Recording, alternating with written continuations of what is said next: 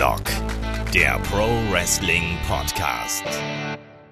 Ja, hallo und herzlich willkommen zu Headlock, dem Pro Wrestling Podcast, Ausgabe 127. Heute beschäftigen wir uns mit dem aktuellen Geschehen bei WWE. Also die Shield Reunion, Enzo Amore im Main Event und, und, und, was es da nicht noch alles für Themen gibt. Natürlich auch Sami Zayn und Kevin Owens, die aktuellen Entwicklungen. Darauf gehen wir ein und vor allem auch, ist WWE überhaupt noch zu retten. Also ich habe in den letzten, letzten Wochen mit ganz vielen von euch geschrieben, auch äh, gesprochen im Rahmen der äh, WXW World Tag Team League und die haben alle gesagt so, hör mal, WWE interessiert mich nicht mehr.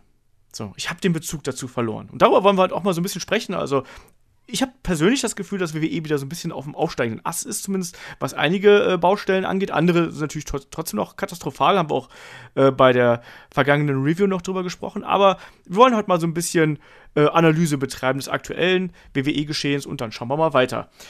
Ja, mein Name ist Olaf Bleich, ich bin euer Host und äh, bei mir, da ist heute äh, der Musterschüler Kai. Guten Tag. Der Musterschüler, guten Tag.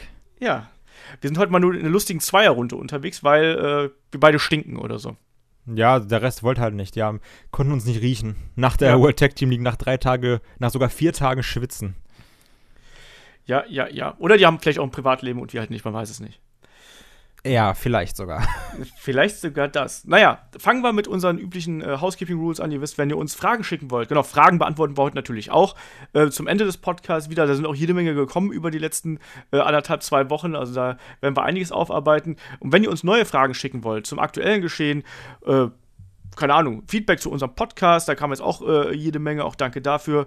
Äh, oder zu äh, sonst irgendwelchen Themen, schickt uns das einfach an äh, fragen.headlock.de. Ihr erreicht uns bei Facebook, bei Twitter, bei Instagram und natürlich bei YouTube, bei YouTube und, äh, und unserem Feed, da könnt ihr uns natürlich auch dann anhören und abonnieren. Bei iTunes könnt ihr uns hoffentlich positiv bewerten, äh, wenn euch dieser Podcast gefällt. Äh, da bedanken wir uns schon mal voraus für. Und natürlich auf headlock.de gibt es die Support-Seite, wo ihr alle möglichen Kanäle findet, wie ihr uns unterstützen könnt. Und vor allem auch, da ist auch der Link zur Patreon-Seite. Also ihr wisst, ähm, die Podcasts hier im Feed, die sind ganz normal. Es gibt aber auch noch zusätzliche Podcasts, die ihr über den Patreon-Feed eben abrufen könnt äh, für eine kleine Spende in unsere Portokasse, damit sich hier das Ding ein bisschen äh, finanziert. Äh, ja, das könnt ihr auch gerne machen. Die äh, Domain ist patreon.com slash headlock.de, also nicht so schwer zu finden. Ja, und damit würde ich sagen, legen wir einfach mal los. Also, wir haben jetzt ja, wir sind ja wieder in, in Wochen der massiven Pay-Per-View-Flut irgendwie bei WWE. Also, wir haben ein Pay-Per-View nach dem anderen. Äh, nächste Woche steht schon wieder Battleground an. Äh, Battleground, steht schon wieder TLC an. Hell in a Cell ist vorüber. Ähm, Kai, wie zufrieden bist du aktuell mit dem WWE-Produkt? Also hast du, hast du noch das Feuer? Lodert das Feuer noch in dir? Ich muss dir zustimmen. Also, man hatte jetzt schon so ein bisschen diese Pleite, aber ich finde, beim SummerSlam hat es halt nochmal angezogen. Äh, weil, gut, ist ja häufig so, dass es dann zu diesen Big Four, obwohl SummerSlam jetzt nicht dieses unfassbare Big-Time-Feeling hatte, trotzdem noch angezogen hat. Und auch jetzt, so nach der letzten Raw-Folge, da war sehr viel Geiles dabei. Natürlich auch für Sachen, wo du sagst, ah, nee, das äh, gefällt mir jetzt nicht so. Aber ähm, so auf das kommende Pay-Per-View, also jetzt TLC oder auch dann auf Survivor Series, was da noch kommt, ich glaube, das wird, das wird wieder geil. Also geiler. Jetzt nicht generell, um mal gar nicht so negativ zu klingen. Also eigentlich habe ich Spaß. das ist ja eigentlich auch beim Wrestling immer das Wichtigste. Bei mir ist es halt so ein bisschen gemischt. Also ich muss halt sagen, dass ich Raw aktuell deutlich besser schauen kann als SmackDown. Ich finde SmackDown über weite Strecken wirklich langweilig und schlecht auch teilweise. Da gefällt mir ja. sehr, sehr vieles nicht dran. Ja. Ähm, bei Raw hast du zumindest so ein paar Geschichten, wo du sagst, ja, okay, das erreicht mich. SmackDown hat mich zuletzt auch erreicht mit der Sami Zayn Kevin Owens Geschichte, das hat auch gepasst. Aber ansonsten finde ich SmackDown, da fehlt auch ein bisschen, da fehlen ein bisschen die ganz, ganz großen Namen, meiner Meinung nach. Ähm, viele funktionieren da auch nicht, egal ob es jetzt ein Jinder Mahal, ein Shinsuke Nakamura ist, auch darüber sprechen wir gleich noch. Ähm, und bei Raw hast du einfach mehr Dinge, die emotionalisieren, meiner Meinung nach. Also, egal ob es jetzt ein Enzo Amore ist, ob du, ob du jetzt die Shield Reunion hast, äh, auf die wir gleich zu sprechen kommen, ähm, oder auch andere Geschichten, da sind einfach mehr Punkte dabei, wo ich sage, das gefällt mir und das macht mir Spaß. Deswegen schaue ich mir derzeit tatsächlich also Raw mit mehr Begeisterung an und SmackDown halt eben eher so, ja, okay, komm wir haben Mittwochmorgen oder Mittwochnachmittag oder manchmal auch Mittwochabend, je nachdem, wie gerade meine Lust und äh, Zeit irgendwie vorhanden ist. Und dann schaue ich mir das halt an. Ich habe auch das Gefühl, dass WWE wieder so ein bisschen auf dem aufsteigenden Ast ist, aber nicht, nicht generell so, sondern es gibt halt einige Dinge, die gut, die gut funktionieren, die Spaß machen und ganz andere sind halt auch einfach totaler Schrott. Und aber du hattest doch nie, dass alles geil war, oder? Also sind wir mal ehrlich. Du hattest immer Scheiße dabei. Ja, das stimmt. Besonders natürlich. wenn du jetzt halt zurückdenkst, denkst du nur an diese geilen Sachen. Denkst du, boah, hier 2014 so, da war ja diese große Storyline, weil dann wurde irgendwie Shield gesplittet oder sowas. Oder der, der Cash-In von einem Rollins. Aber du hast halt zwischendurch auch viel, viel Müll dabei. Nur so in der Retrospektive blendet mir einfach sehr häufig aus, weil du dich eher an die schönen Sachen erinnerst, als an die schlechten. Das stimmt wahrscheinlich auch. Ja, man ist natürlich so in der Erinnerung äh, einfach total subjektiv, ne, weil man sich einfach also an diese Mittelmäßigkeit, die finde ich gerade auch SmackDown so auszeichnet, an, die erinnerst du dich eigentlich gar nicht mehr. Also wenn du mich jetzt wahrscheinlich in einem Jahr fragst, Olaf, sag doch mal, was ist bei äh, SmackDown nach Hell in a Cell passiert, werde ich wahrscheinlich sagen, oh Moment, das war doch das mit Sami Zayn und äh, Kevin Owens. Und dann fragst du mich, und sonst? Dann werde ich wahrscheinlich sagen, boah, keine Ahnung. So. Ja, eben, das ist halt die Sache. Und das, das geht mir bei voll vielen Sachen so, auch wenn du mich jetzt fragst. So, was war denn letztes Jahr? Dann sage ich, äh, war da nicht irgendwas, wo Brock Lesnar Randy Orton bei SummerSlam blutig geschlagen hat? so. Ja, und der Rest vom SummerSlam ist dann schon wieder so äh, im Nebel der Erinnerung verschwunden, so ein bisschen, ne? Eben, also es ist, halt wirklich so, dass einfach diese großen Sachen im Gedächtnis bleiben, aber viel Kleines auch einfach so, du erinnerst dich halt nicht an jedes Gold Dust gegen Art-Truth Match. Oh ja, das ist richtig. Äh, wir werden natürlich auch noch auf NXT eingehen. Und da werden wir auch so ein bisschen mit euren Fragen äh, dann herumspielen, weil wir haben sehr, sehr viele Fragen auch zu NXT bekommen. Und wir haben auch tatsächlich äh, Anfragen bekommen, warum wir denn keinen NXT-Podcast machen. Und das kann ich direkt jetzt irgendwie beantworten. So, weil NXT-Podcasts traditionell deutlich weniger gehört werden. Das ist halt nochmal Nische, ne? Ist halt jetzt ja, Nische in der Nische. Nische. Genau das. Also, ähm, wir haben das ja, wir, wir machen, wir sind ja einer der wenigen Podcasts, die auch irgendwie die NXT äh, Takeover immerhin besprechen. Und auch da merken wir halt, dass die deutlich weniger Leute anhören als die großen Pay-per-Views oder geschweige denn die unsere, unsere Themen-Podcasts am Wochenende. Also es gibt da schon eine klare Abstufung. Das gleiche gilt auch, auch da habe ich auch speziell jetzt äh, bei der WXW World Tag Team League mit ganz vielen gesprochen, die zu mir gesagt haben, Olaf, mach doch mal mehr Indie. Also da haben wir halt eben dann zwei Baustellen, weil zum einen haben wir alle nicht so die Zeit, alles, was auf dem Indie-Markt abgeht, zu verfolgen. So, also ich weiß, dass Kai ist doch so ein bisschen aktuell dabei, so ein bisschen den Indie-Markt zu scannen und zu gucken, was ihn da interessiert. Ja, Talent-Scout, ne? Ich gucke so, wen kaufe ich als nächstes. ja, und ich, also ich versuche wenigstens noch äh, äh, New Japan irgendwie ein bisschen zu verfolgen und hier und da mal so Ring of Honor noch mal so ein bisschen und PWG, aber auch das ist halt super schwer. Also wir haben keinen ausgemachten Indie-Experten hier bei uns. Ähm, und zum anderen auch da, ne? Das ist die Nische in der Nische in der Nische eigentlich. Äh, das ist schwierig. Ähm, äh, schreibt uns da gerne mal. Also würdet ihr äh, gerne mehr Indie-Themen hier haben. Wir haben das schon ein paar Mal hier und so, da haben wir so ein bisschen gestriffen quasi, diese Thematik. Würdet ihr gerne da mehr haben, dann schreibt uns das und dann schauen wir, was wir da umsetzen können und was da möglich sein kann. Ähm, damit würde ich aber sagen, lass uns mal hier zum aktuellen WWE-Geschehen kommen und steigen wir doch gleich mal bei Raw ein. Bei Raw gab es jetzt äh, relativ schnell, wie ich finde, die Shield Reunion.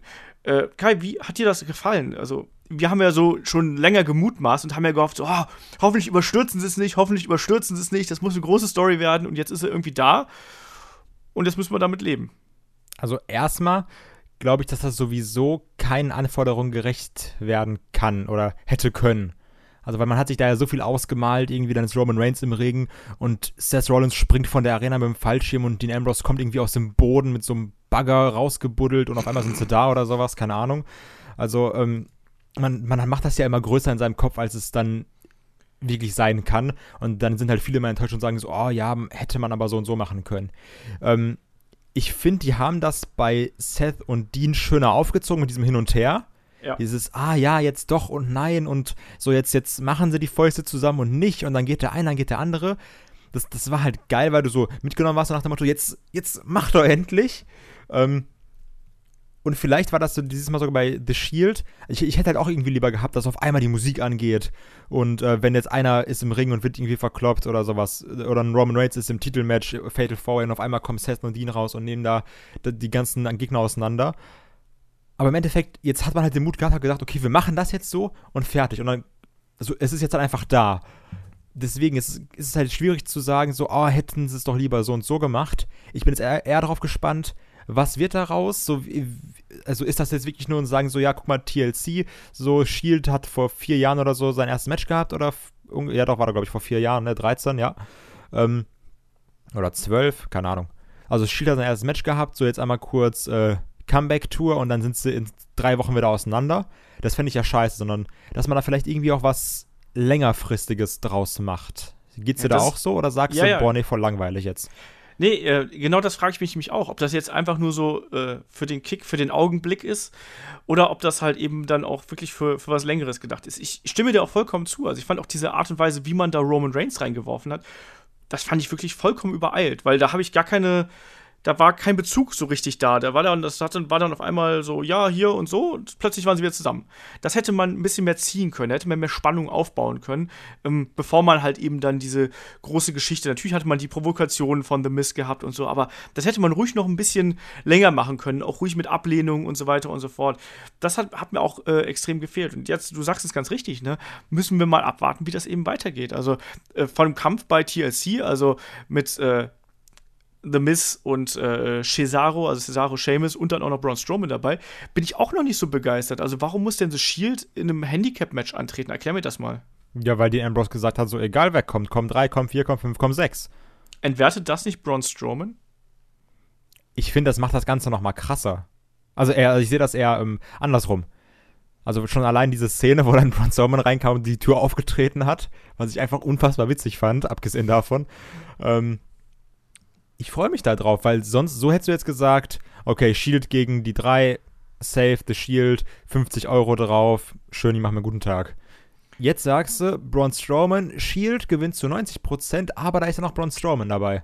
Also so, das kann noch mal ein anderer Faktor sein, gerade dieses Handicap. Also ich finde, das macht es noch mal ein bisschen spannender. Ich finde es halt ein bisschen schade, weil wir haben eigentlich, ähm, eigentlich gerade Cesaro und Sheamus haben äh, Ambrose und Rollins oft genug besiegt und da ging es oft genug hin und her. Also die Fehde geht ja schon lang genug. Ähm, die sind eigentlich legitim genug und The Miz ist eigentlich auch legitim genug, auch wenn er jetzt nie äh, wie einen Roman Reigns großartig ans Bein gepinkelt hat. Ich finde diese Zunahme, Hinzunahme von ähm, Braun Strowman finde ich schwierig für den Charakter Braun Strowman, weil er damit irgendwie, wenn die jetzt verlieren, und davon wir jetzt einfach mal ausgehen, also ich finde, dass man hätte diese Shield-Storyline nicht so groß jetzt aufgepustet, wenn man die nicht gewinnen lassen würde. Und ich glaube, dass das einem Braun Strowman, zumindest wenn es ganz regulär abläuft, dass das nicht gut tut. Ich glaube, dass er irgendwann halt eben einfach ausrasten wird und einfach irgendwie jeden Toten töten wird. So, das ist mein Tipp, dass er so die Wildcard in der Runde ist und einfach irgendwann gibt es halt diese, innerhalb dieses Teams ähm, ja, gibt's halt dann irgendwie den Split und dann rastet Braun Strowman aus und wirft alle Leute durch die Gegend und sagt, hier, leck mich, ich gehe nach Hause, so ungefähr. So Cartman-mäßig, weißt du? Naja. Ähm, das ist halt mein Tipp. Aber äh, sollte das irgendwie auf, aus irgendeinem Grund clean ausgehen, dann habe ich damit ein Problem. Und ich finde es auch merkwürdig, dass die jetzt Braun Strowman wieder eigentlich als Heel positioniert haben. Das finde ich auch nicht so. Also finde ich auch nicht so ganz logisch. Er wird zwar noch immer angefeuert und so und eigentlich ist er ja auch noch immer in dieser Tweener-Rolle, aber dass man ihn jetzt in einen Heel, in eine Heel-Gruppierung steckt, das finde ich auch irgendwie ein bisschen doof, oder? Ja, aber, aber das ist ja quasi dieser Braun Strowman-Charakter, so nach dem Motto, mir ist eigentlich egal, ich will kaputt machen. So, und dann, Ja. so, ich nehme halt jeden auseinander, ist jetzt egal, Heel, Face. Deswegen würde ich auch Braun Strowman da schwierig einordnen in so, in diese Schubladen, sondern einfach, ich bin halt Braun Strowman, ich habe Bock, Leute kaputt zu machen und egal wen oder was. Lass mir doch meine Schubladen. Ja, das ist halt äh, Schubladendenken. Ist auch ein bisschen schade, dass du Menschen immer in Schubladen stecken musst. Ja, zu Aber- Recht. Bei manchen auch. Okay. nee, aber es ist also die Frage, ob man dann gesagt hätte, wenn jetzt beim Shield auch wieder so ein Hin und Her ist, dann hätten auch wieder so Internetleute hätten dann wieder geschrieben, so, boah, ja, jetzt geht das hin und her. Das hatten wir doch erst vor, vor einem Monat bei äh, Seth Rollins und Dean Ambrose. Das ist ja mega langweilig und voll nicht kreativ. Also so, deswegen meine ich, im Endeffekt kannst du es keinen damit recht machen. Und ähm, wir haben jetzt Shield, was unglaublich geil ist. Ich habe es mir auch gerade einfach nochmal angeguckt. Das ist halt schon ein geiler Moment, ne? Und ähm, einfach mal zu sehen, dass bei der Musik von Roman Reigns oder halt bei der Musik vom Shield nicht komplett geboot wird, sondern einfach mal Leute ausrasten und sich freuen. Ist mal was Neues. Ja, Frischer ist es, nicht auch, ist es nicht auch absurd, dass plötzlich bei der, wenn Roman Reigns sein Ua macht, bei der Triple Powerbomb, dass dann auf einmal Leute wieder total abgehen? Da haben alle immer mitgemacht, auch als er Heal war, das ist einfach geil, ich mach da auch immer mit. Nein, aber das ist Ja, einfach und plötzlich wird Roman. Reigns wieder bejubelt, so, weißt du, so, noch vor drei Wochen so, boah, Roman Reigns, das Schlimmste, was WWE jemals passiert ist, und boah, kostet mich Roman Reigns an, plötzlich alle so, yeah, Roman Reigns, weil er bei Shield ist. Das ist ja das Problem so ein bisschen. Also viele sagen jetzt ja, und das, also das ist so das der Worst Case, würde ich sagen, dass man jetzt diese Shield Reunion, dass man jetzt diese Shield Reunion quasi nur dazu benutzt, um äh, Roman wieder ein bisschen mehr als Face zu etablieren. Und das wäre meiner Meinung nach so eine Verschwendung von dieser fantastischen Reunion. Ja, eben. Also, das ist halt das Problem. Und dann, vor allem, dann hassen so Roman alle noch viel, viel mehr, als das vorher der Fall gewesen ist. Also, auch da wieder, ne? wir müssen diese Langfristigkeit äh, der Shield-Reunion müssen wir halt eben abwarten und welchem Zweck die überhaupt dient, weil bis jetzt wissen wir es noch nicht. Und im schlimmsten Fall ist es halt das, was gerüchtet wird. Also machen wir uns nichts vor. Vielleicht wissen wir schon längst, was passieren wird. Also, dass Roman Reigns im Main Event bei WrestleMania dann eben auf Brock Lesnar trifft und dann wenn dann der Shield schon wieder vorbei ist oder vielleicht sogar noch früher, ist das natürlich extrem schade irgendwie, weil eigentlich kann man da auch viel, viel mehr draus machen. Ich meine, man hat momentan gerade bei Raw äh, genug Leute und gerade auch äh, in der Upper Midcard und in der, in der Main Event hat man genug Leute, äh, um da was Gutes aufzubauen. Was ist denn, wenn ähm, Roman Reigns den Titel gewinnt mit The Shield und dann sagt, leck mich Leute, ich brauche euch gar nicht und heel turnt? Ich, ich hätte mir ja eh so eine äh, Terrorherrschaft von The Shield gewünscht. Weißt du, nicht die gute Laune Shield, so, yeah, wir sind wieder da, sondern ähm, wir haben ja mal darüber gesprochen, wie ich mir das vorstelle. Bei WrestleMania äh, Roman Reigns und Brock Lesnar, dann kommt The Shield raus, die vermöbeln äh, Brock Lesnar und äh, Roman Reigns ist Champion und dann sagt er halt hier so, WWE gehört jetzt mir, leckt mich, ich mach das, worauf ich Bock habe, ne? Und ihr könnt mich alle mal. Und das fände ich halt eine interessante Sache. Ich finde auch, dass The Shield als, sind ja auch jetzt kein richtiges äh, Babyface-Stable, so in dem Sinne. Also ich finde, ja, sind ja, nee. sind ja auch so, wir machen eigentlich unser Ding Stable und im Zweifelsfall hauen wir halt jeden zusammen. Ja, das, das ist ja das Geile daran, ne? Ja. Also, weil also. ich, ich muss ja, das war auch ein geiler Moment, oder? Wo dann einfach äh, Braun Strowman mit einem Matt Hardy rausgeht und auf einmal kommt das Shield raus und denkst dir, wow, da habe ich so lange drauf gewartet. Und dann gibt es nochmal die, die Triple Power Bomb, also schon allein ähm, diese, ah, die, diese Bewegungsschemata, das ist, das ist so wie damals einfach. So, da ist dann einer und dann wird da ganze Zeit draufgehauen auf den und dann kommt ein Dean und ein Seth und die springen rein und hier gibt es die Triple Power Bomb oder auch dieses, dieses ähm, Umranden des Rings. Ja. Also, das Umzingeln des Gegners. Ach, genau, so, ja. äh, genau das meinte ich. Das ist so schön, ne? Also, ist, äh, als wären sie nie weg gewesen, die Jungs. Ja. Die Frage ist jetzt dann aber auch, also wir haben jetzt schon so ein bisschen ja besprochen hier, Roman wahrscheinlich im WrestleMania Main Event, Rollins und Ambrose. Ich denke auch, dass die ich denke, dass die länger zusammenbleiben, weil ich glaube, dass man für die beiden jetzt nicht so die mega großen Pläne derzeit hat. Ähm, und was passiert mit Braun Strowman? Was glaubst du, was, was ist mit dem, wie geht das mit dem weiter? Gerade jetzt im Hinblick auf Survivor Series und dann äh, Rumble. Das ist schwierig, weil ganz ehrlich, ich habe da keine Ahnung. Also, weil hätt, hättest du mir jetzt gesagt, okay, Braun Strowman gewinnt gegen Brock Lesnar und ist der nächste Universal Champion, das wäre vollkommen cool gewesen für mich legitim, ich hätte es nachvollzogen, weil Braun Strowman ist halt ein Monster, hätte Brock Lesnar besiegt, alles okay. Aber jetzt ist ja quasi das gleiche aus dem geworden wie aus einem Samoa Joe. Also ist einer der weiteren, der gegen Lesnar verloren hat und dann quasi erstmal untergeht. Klar, jetzt bei Joe wegen einer Verletzung, aber ähm, ich weiß auch nicht, wie es jetzt weitergehen soll nach diesem nach diesem ähm, Multiman TLC-Match. Also wo, wo, er dann hingeht oder ob er irgendwie mit einem neuen Fäden wird oder ob er einfach weiter sagt, okay, ich bin Braun Strowman, ich mache alle kaputt. Ähm, bin mal gespannt, wie da versucht wird, den relevant zu halten. Ja. Also, das ist, das wird die große, die große Frage sein. Ähm, ich weiß es halt auch nicht. Und der ist halt auch schwierig zu bucken, sagen wir es mal so. Ähm, insofern, weil du ja auch einen in etwa gleichwertigen Gegner dafür haben musst. Ne? Also jemand, der da auch also entweder machst du halt wirklich einen gleichwertigen Gegner, sprich noch ein anderes Monster, oder dann eben irgendwie dann, also es ist automatisch eine Underdog-Storyline. Ne? Also ich tue mich da auch ein bisschen, äh, ein bisschen schwer mit, muss ich ganz ehrlich sagen, wie es da mit Braun Strowman weitergeht. Ich würde ihm megamäßig einen Rumble-Sieg gönnen, äh, aber dann ist natürlich schwierig mit Roman Reigns gegen Brock Lesnar. Ne? Also schwierig. Also der ist halt auch so in seiner Rolle eben auch so, so extrem eingefahren eigentlich, ähm, dass es echt kompliziert ist, den gegen jeden anderen Wrestler zu setzen, außer gegen die ganz, ganz Großen, weil eigentlich hat er sich ja schon durch die komplette Midcard ja schon geprügelt und jeden Einzelnen umgebracht, so in etwa. Ja, das ist ein bisschen das Schwierige. Aber vielleicht gibt es dann noch irgendwie Strowman gegen Joe oder sowas. Wenn das, ein Joe wiederkommt. Ja, das wäre natürlich noch eine interessante Variante, aber ist das, auch das ist halt eine der wenigen Varianten, ne? Klar, also das, also die Sache ist, er ist ja an sich unglaublich talentiert, aber dieses Gimmick ist, ähm, bietet wenig Spielraum für Kreativität, um es ja. jetzt mal ganz plump zu sagen. Ja, das stimmt, auf jeden Fall. Also, eben, was ich ja gerade gemeint habe, ne, sehr, sehr, sehr eindimensional in sich, weil es halt eben auf dieser Zerstörungsgeschichte drauf ist. Und ein Gegner, den er schon mehrmals zerstört hat, den nimmst du halt dann eben nicht mehr als unbedingten Herausforderer wahr, so in dem Sinne, ne? Also, ja, dann springen wir doch einfach mal in die äh, Raw Tag Team Division. Äh, wie siehst du da die aktuelle Entwicklung? Also sprich, wie geht es da mit den Gürteln weiter? Das ist gerade so ein bisschen mein Problem, was ich habe, denn ähm, ich habe so die Angst, dass das untergeht, wie damals, als Dean beim Shield äh, US-Champion war. Wo er irgendwie einer, war ja nicht sogar der longest reigning Champion, hat aber, glaube ich, in der Zeit seinen Gürtel fünfmal verteidigt oder sowas. Irgendwie ähm, sowas, ja, ja. Er war auf jeden Fall der longest reigning US-Champ und hat aber eigentlich nie gekämpft, so in etwa. Und das ist gerade so ein bisschen das Problem, weil ich weiß, also vom Prinzip her kannst du ja nicht sagen, okay, die sind jetzt als The Shield unterwegs und verlieren jetzt direkt ihre Titel. Aber ähm, wenn sie natürlich als Shield unterwegs sind, sind sie ja quasi in dieser Shield-Storyline und machen dann höchstwahrscheinlich Matches als The Shield. Ja. Und, und nicht als Dean Ambrose und Seth Rollins alleine. Und das ist so ein bisschen das Problem. So, dann, dann lässt du die vielleicht bei Raw ihre Titel verteidigen oder sowas, weil die können ja schlecht beim äh, Pay-Per-View zwei Matches worken. Okay, Rollins hat es schon gemacht, Chapeau.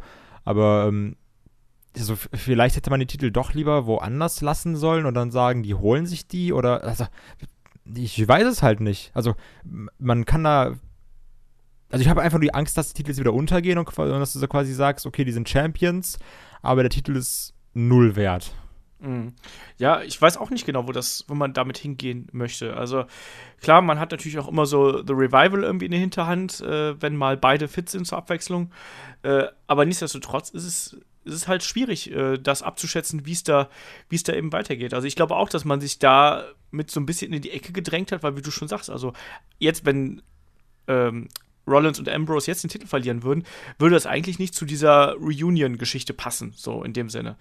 Ja, ähm, zugleich kann man natürlich erstmal sagen, so wir, wir schützen die Belts jetzt erstmal so in dem Sinne, dass die drei erstmal immer nur zu dritt auftreten und dann wird halt der Titel einfach nicht verteidigt, so in dem Sinne, weil so, so wird es jetzt ja zum Beispiel bei TLC, läuft es ja darauf hinaus. Also da wird ja dann der, der Tag Team Titel einfach nicht verteidigt, die Number One Contenders. auch nicht.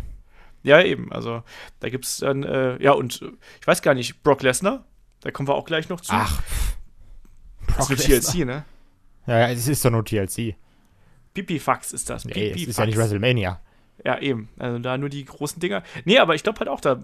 Ich glaube, dass wir erstmal nicht so viele Tag-Team-Titelverteidigungen bei, bei Raw sehen werden. Es sei denn, ähm, wie gesagt, ich könnte mir halt auch vorstellen, dass man irgendwie Revival in den Himmel pusht, dass die quasi, äh, ja, das Shield offene Herausforderung aussprechen, Revival kommt rein, nimmt die an und dann werden äh, Ambrose und Rollins noch irgendwie von Cesaro und Sheamus angegriffen oder sonst irgendwas, weiß abgelenkt, wie auch immer. Dass man quasi so diese Übermachtssituation dann äh, darstellt und dass dann Shield trotzdem eben äh, stark und mächtig ist. Aber generell äh, habe ich momentan da das Gefühl, dass man bei Raw auch jetzt bedingt durch, durch diverse Verletzungen und auch durch die Trennung, also von Enzo und Cass zum Beispiel, auch die Verletzung von Jeff Hardy, das dauert ja auch noch, bis der wieder äh, fit ist, äh, nach dieser, was war das, Schultereckgelenkssprengung oder was? Ja, genau, irgendeine Schulterverletzung.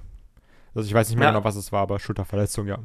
Also das wird ja auf jeden Fall auch äh, lange dauern, bis, es, äh, bis er wieder fit ist. Ich glaube, ein halbes Jahr oder mindestens ein halbes Jahr sind halt angedacht. Ja. Äh, also da ist die, die Tag Team Division ist schon recht ausgedünnt bei Raw und da bleiben nicht mehr so viele. Ich glaube halt schon, dass, dass der nächste Kandidat auf jeden Fall The Revival sein wird, wenn sie beide eben wieder fit sind. Oder Bullet Club. Hahaha. das war ein guter Witz. Ähm, ja, ich meine, die werden garantiert ihre Matches kriegen, aber ich glaube halt nicht, dass. So gerne ich die beiden ja habe. Übrigens dazu, äh, schaut mal auf äh, auf unserem YouTube-Kanal, da haben wir ein Interview mit äh, Gallows und Anderson. Ne? Nur mal so nebenbei. Too sweet. Äh, ähm, genau ja, was, was ich dazu sagen wollte, ist dir mal aufgefallen, dass Dean Ambrose, als er in diesen Shield-Segmenten war, wie ausgewechselt wirkt? Ja, ja. Also, als hätte er so gesagt, eigentlich hatte ich gar keinen Bock auf alles, was nach The Shield kam. Aber jetzt habe ich gerade richtig, richtig Spaß bei dem, was ich mache. Also, ja. so ein als, also wie eine andere Person, wirklich wie ausgewechselt. Du hast einfach gemerkt, zumindest kam es für mich so rüber, all, ähm, den Ambrose denkt sich gerade, ich habe einfach unnormal viel Bock auf die Sachen, die ich gerade mache.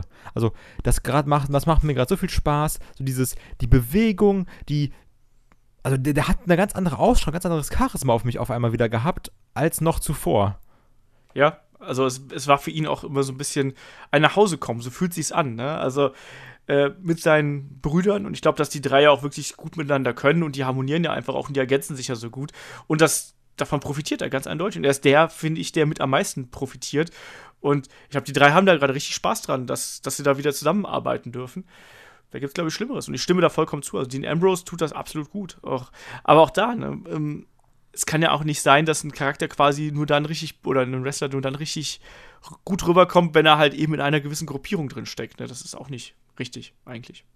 Ja. Naja. Eigentlich nicht, aber ähm, wollte ich noch mal hervorheben, weil ich habe so den Ambrose gesehen und dachte mir, irgendwie ist der anders als in den letzten Jahren. Das stimmt. Anders ist aber auch ein gutes Stichwort äh, für die ja, Supernatural-Fehde aktuell bei Raw äh, zwischen Finn Bella und Bray Wyatt.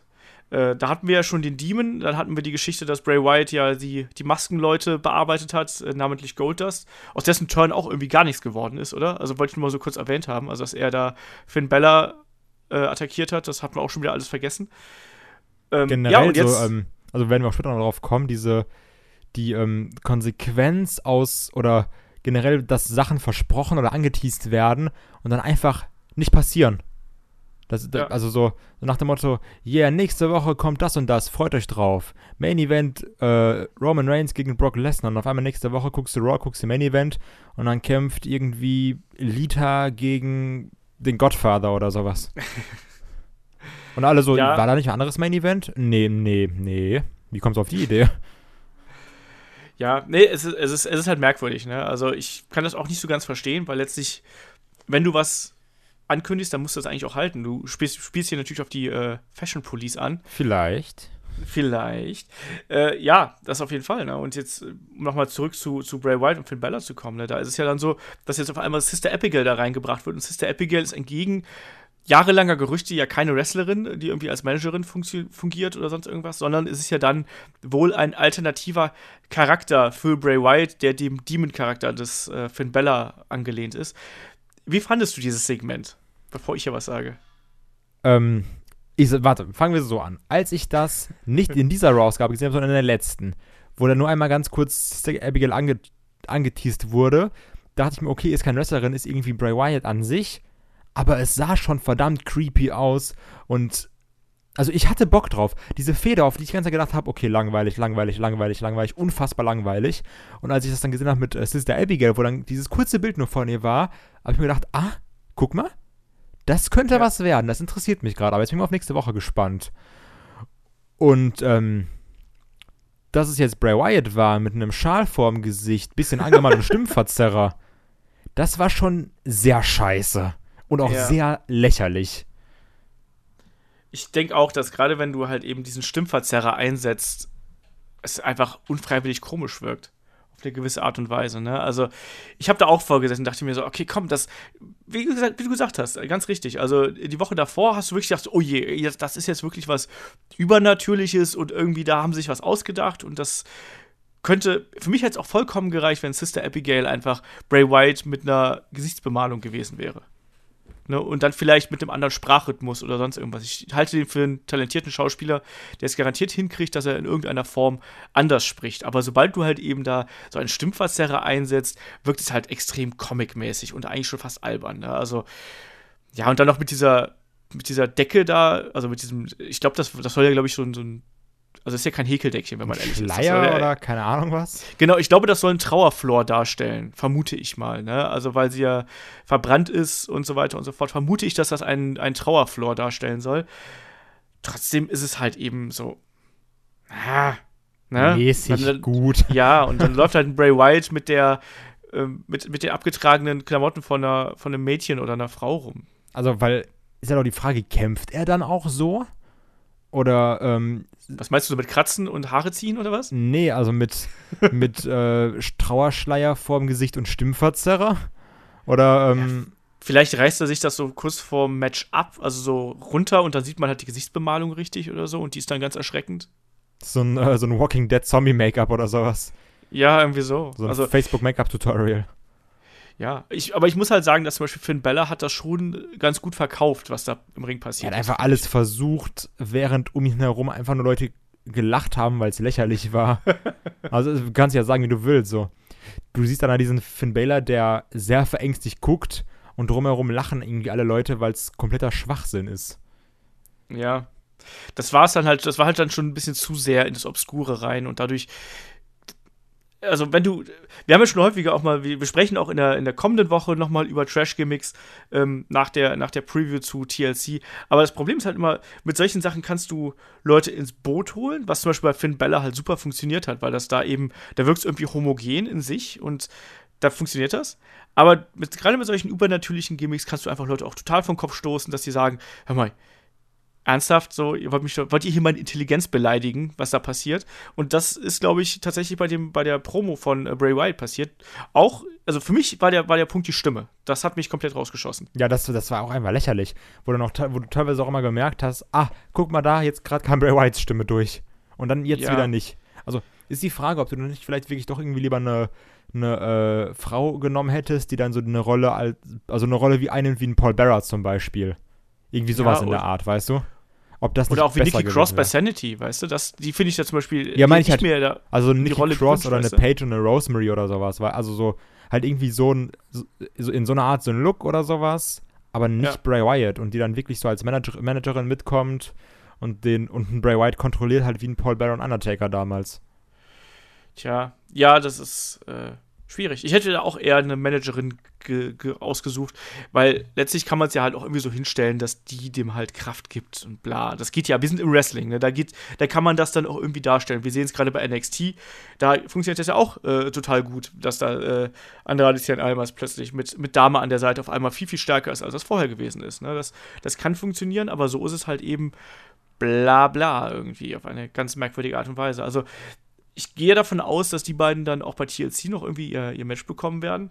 Bist du da jetzt heiß drauf, dass dann der Demon gegen Sister Abigail äh, kämpft? Das ist so ein bisschen wie bei, ähm, wie ich bei Dolph Ziggler und Bobby Roode nur heiß auf den Entrance von Dolph Ziggler war, bin ich auch hier darauf gespannt, wie wird Bray Wyatt Schrägstrich Sister Abigail aussehen.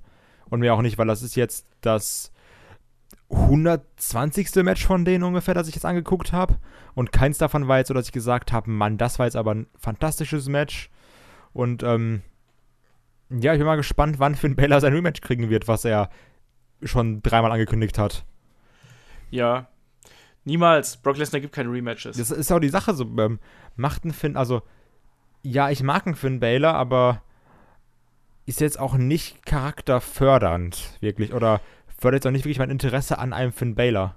Nee, und, und das, das Ding ist ja auch jetzt, wenn du den, also jetzt mal, wir, wir spinnen jetzt mal ein bisschen rum, mal angenommen, die beiden kämpfen jetzt jeweils mit ihren übernatürlichen Personas gegeneinander und dann gewinnt, hoffen wir einfach mal, dass Finn Bella gewinnt, so. Rein aus Prinzip. Dann ist aber der Sister Abigail-Charakter direkt kaputt, weil der ja dann schwächer ist als der Demon-Charakter. So, der Demon ist 99 und Sister Abigail ist dann nur 95 oder so. Und dadurch ist natürlich diese Geheimwaffe Sister Abigail direkt eine Stufe runter. Da kann man natürlich sagen, so, aber damit ist Finn Bell natürlich eine Stufe rauf und könnte dann zum Beispiel bei der Survivor Series oder bei irgendeinem anderen Event dann eben auf Brock Lesnar treffen. Aber reicht das für einen Charakter wie einen Finn Bella aus? Und vor allem muss dann wenn wir davon ausgehen, dass Brock Lesnar bei WrestleMania gegen Roman Reigns antritt, muss ja Brock Lesnar gewinnen und opferst du dann den nächsten großen Charakter, also den Finn Bella Charakter, den Demon Charakter. Wollte ich gerade sagen, den, den opferst du den Finn Bella Demon dafür. Genau, und äh, nur damit dann quasi Brock Lesnar nochmal übermächtiger aussieht. Ach, ich tue mich da, ich weiß auch nicht. Das ist irgendwie alles so, wenn man die Geschichten halt eben so im Kopf weiterspinnt, dann ist das irgendwie nicht so richtig geil, das von den ja Aussichten das, her. Das ist ja das Blöde eigentlich, dass du ähm, also wenn man jetzt mal ganz schwarz denkt, würdest du jetzt sagen, okay, wir haben bei WrestleMania Brock Lesnar gegen Roman Reigns, was wir alle komplett scheiße finden, wo wir alle keine Lust drauf haben, so Roman Reigns zum vierten Mal im Main Event und Brock Lesnar so ist einfach ist also für mich persönlich viel, manche sagen ja auch, ey, das ist super cool, für mich ist einfach nur langweilig und nervig. Und dann hast du, um dieses Match aufzubauen, was wir alle nicht wollen, opferst du ein Samoa Joe, der ein legitimer Herausforderer war und eine super geile Fehde hatte mit Brock Lesnar. Also, also einfach nur so diese von der Intensität her. Absolut, ja. Du opferst einen Braun Strowman, der ein komplettes Monster ist, ähm, mehrfach Lesnar auseinandergenommen hat, opferst du. Und dann opferst du nochmal Finn Balor als Demon dafür. Also drei Topstars, wirkliche Topstars. Jetzt nicht so, nach, dass du sagst, so, oh ja, ein Main-Event, sondern wirklich drei, meiner Meinung nach, Topstars. Einfach nur für dieses dumme Match. Und ja. ähm, das ist meiner Meinung nach großer Schwachsinn. Ja, ich verstehe es halt auch nicht, weil letztlich die drei Leute, die du jetzt aufgezählt hast, vielleicht Samoa Joe mit so ein paar Abstrichen, weil der ja schon ein bisschen älter ist, aber Finn Bella und Braun Strowman sind eindeutig die Zukunft von Raw und äh, von WWE. Also die sind zwei, das sind zwei Leute, die halt dann eben WWE in den nächsten fünf, vielleicht sogar noch mehr Jahren prägen werden. Also machen wir uns da nichts vor. Und die müssen halt dann auch irgendwann äh, in die, in die Spur geschubst werden. Und das hat sich WWE bis jetzt noch nicht getraut. Und wie wir gerade gesagt haben, ne, also im schlimmsten Fall opfert man halt eben seine jungen Leute für Brock Lesnar und für Roman Reigns. Weil dann am Ende sagt man dann, oh ja, äh, Roman Reigns war der Einzige, der äh, Brock Lesnar schlagen konnte und Brock Lesnar hat ja schließlich bla bla bla bla bla besiegt, so ungefähr, ne? Und das macht es natürlich dann schon nicht so geil, um es mal so zu sagen. Also, ich tue mich da auch extrem schwer mit und Finn Bella wird über kurz oder lang seine, sein Rematch bekommen. Und ich gehe da, deswegen gehe ich auch davon aus, dass er halt dann das nächste Aufeinandertreffen mit Bray Wyatt gewinnt. Und dadurch ist halt der Sister Abigail-Charakter im Eimer. Und danach geht es dann Finn Bella gegen Brock Lesnar. Und dann ist halt womöglich der Demon-Charakter im Eimer. Hm. Verschwendung. Ja, also wenn man das halt mal so durchzeichnet, man könnte jetzt auch sagen, ja, aber vielleicht macht man da auch irgendwas anderes. Ach, übrigens, ähm, wo wir gesagt haben, so, wir können uns gar nicht an SummerSlam erinnern. Da war doch übrigens, dass Finn Balor den äh, Universal Title gewonnen hat. Ach, stimmt. Du hast recht. Ganz kurz einmal, wer war nach Finn Balor Universal Champion? Ja. Kevin Owens. Stimmt, genau.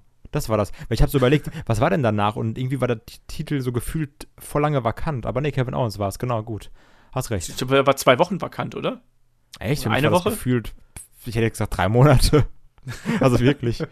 Ach ja, super. Nee, der war eigentlich relativ kurz. Naja, wie dem auch sei, aber die, die Lage um die WWE Championship ist halt vertrackt, äh, äh Universal Championship, Entschuldigung, ist halt vertrackt bei Raw einfach. Also, ähm, was glaubst du, wie lange macht WWE das noch mit Brock Lesnar, um mal diesen Bogen noch ganz kurz zu schlagen? Bis er CM Punks Rekord gebrochen hat. Das hast du letztes Mal schon gesagt. Ja, ne? und ich kann mir wie das auch Tage, vorstellen. Wie viele Tage brauchen die noch? Ähm, gut, wenn wir jetzt davon ausgehen, dass es bis WrestleMania ist, nach WrestleMania quasi noch drei Monate. Boah. Aber dann müsste er ja bei WrestleMania Roman Reigns äh, besiegen.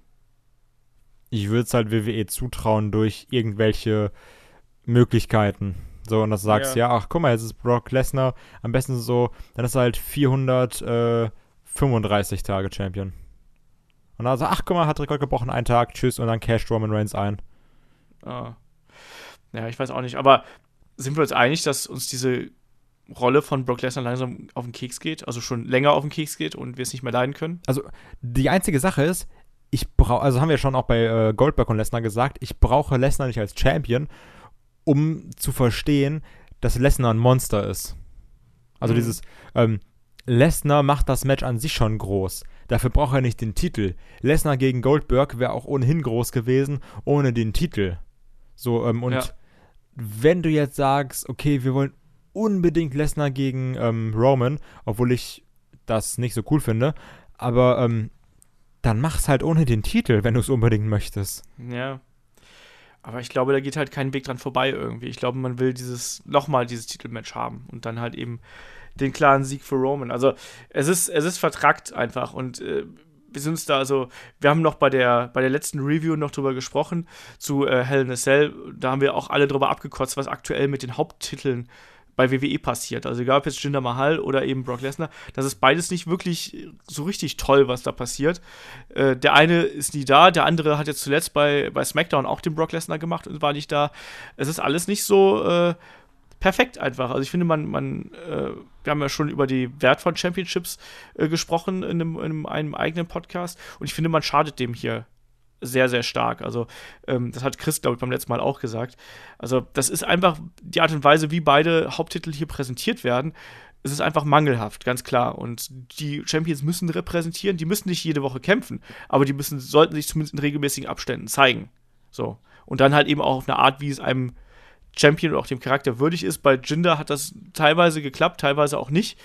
Äh, Brock Lesnar verschwindet einfach, weil er Brock Lesnar ist. So, ja, schade. Aber guck mal, du musst ja auch mal bedenken, ähm, jetzt einfach mal jetzt ganz rational, vom Prinzip her fallen ja jetzt bei TLC Tag Team Titel fallen weg. Ne? Ist ja, also ja, ist ja safe eigentlich. Ähm, ja. IC-Titel fällt weg. Universal-Titel fällt weg. Also du hast quasi, wie viele Titel hat Raw? Fünf, ne? Mit Frauen und Cruiserweight. Genau, ja. Und davon werden drei nicht verteidigt. Ja, das ist schon bitter. Ich meine, klar, weil das eine ist ein Multiman-Match, das kann man halt mal machen, aber eigentlich sollte halt bei einem Großereignis auch der größte Titel auf dem Spiel stehen. So, damit der eine Wertigkeit hat, finde ich. Ja, das mit Aber der das Wertigkeit ja ist nochmal ein eigener Streitpunkt, ne? dass du sagst, okay, Brock Lesnar an sich ist Wertigkeit genug. Der ist eigentlich auch Wertigkeit genug, aber er muss sich trotzdem mal ein bisschen zeigen. Also, die müssen, der, ich habe ja gerade gesagt, der muss ja nicht ständig da irgendwie vor Ort sein, aber irgendwie trotzdem, dass man ihn irgendwie im Gedächtnis hält. Also, so ist es ja nur so, der ist ja so das Schreckgespenst, weißt du? Es taucht mal auf, sagt Buh, verpasst jemand einen F5 und geht dann wieder. Ja, so, das, das kann es ja nicht sein. Ja, das kann es halt nicht sein. Ähm, lass, mal, lass mal noch so zum, zum, nächsten, zum nächsten Championship. Äh, wir haben noch zwei Championships bei Raw, die wir noch besprechen müssen. Ähm, du hast gerade die Cruiserweight Championship angesprochen. Da gibt es ja gerade auch jede Menge Getöse. Also Neville ist ja wohl offensichtlich auf dem Weg raus äh, bei WWE, was ich extrem schade finde. Gerüchten zufolge. Genau, Gerüchten zufolge, ähm, dass er wohl beim, beim letzten Raw nicht anwesend gewesen sein soll und deswegen äh, hat ja Kalisto wohl anscheinend diesen, diesen Spot eingenommen. Äh, Enzo ist plötzlich quasi der Top-Heel bei Tour 5 Live, was ich übrigens auch sehr gut finde. Also mir gefällt er da sehr, sehr gut. Ich kann auch mit Kalisto jetzt als Cruiserweight-Champion leben. Mir tut es halt nur extrem für den guten Neville leid. Wie siehst du das? Also, weil Neville war ja eigentlich der Top-Heel, ne? Und Ja. ähm, Neville als Face will ich auch nicht haben. Also, ich will Neville wenn schon als Ziel haben. Dass wir vielleicht sagen, okay, wir haben jetzt Enzo als Heel und jetzt brauchen wir Neville nicht. Und das war ja sowieso ein bisschen diese, diese Zwickmühle, weil Neville hätte ja gar nicht gegen Enzo kämpfen dürfen, vom Prinzip her. Und dann wegen diesem, wegen dieser Storyline-Verwurschtelung. Aber ganz ehrlich, also so, da sind sie dann auf einmal und sagen, ja, wir müssen uns an unsere Regeln halten. Also so, das, das kann auch, kann, das kannst du mir nicht erzählen, das kann kein Grund sein. Also wirklich. Das, das kann hundertprozentig nicht der Grund sein. Sondern würden ja sagen so, ja, aber wir haben noch den Fans gesagt, das ist so und so. Ja, okay, und wenn schon, so hier, wann werden mal Sachen eingehalten? Ähm, Ja. Und ich finde es eigentlich schade. Also, so klar, ne Neville, äh, WXW Karat 18, hallo, Kusshand. Aber, Ja. nee, erstmal abgesehen davon, du verlierst zwei große Stars aufgrund der Cruiserweight Division mit einem, also von Austin Aries kann man halten, was man will. Ich fand ihn jetzt nie so unfassbar geil, aber gibt es viele, die sagen so, Austin Aries, wow, best Wrestler ever oder sowas. Ähm, bei mir war es immer so, hm, ja, okay. So ist halt Austin Aries, ist so, okay. Ähm, aber da hast du ja in kürzester Zeit, sprich innerhalb von einem Jahr oder anderthalb, auch oder vor oder von einem halben Jahr, meine ich, ähm, wenn es soweit kommt, hast du dann einen Austin Aries und einen Neville verloren. ja. Was noch Ja, die das- das- einzigen richtigen Charaktere waren der Cruiserweight Division.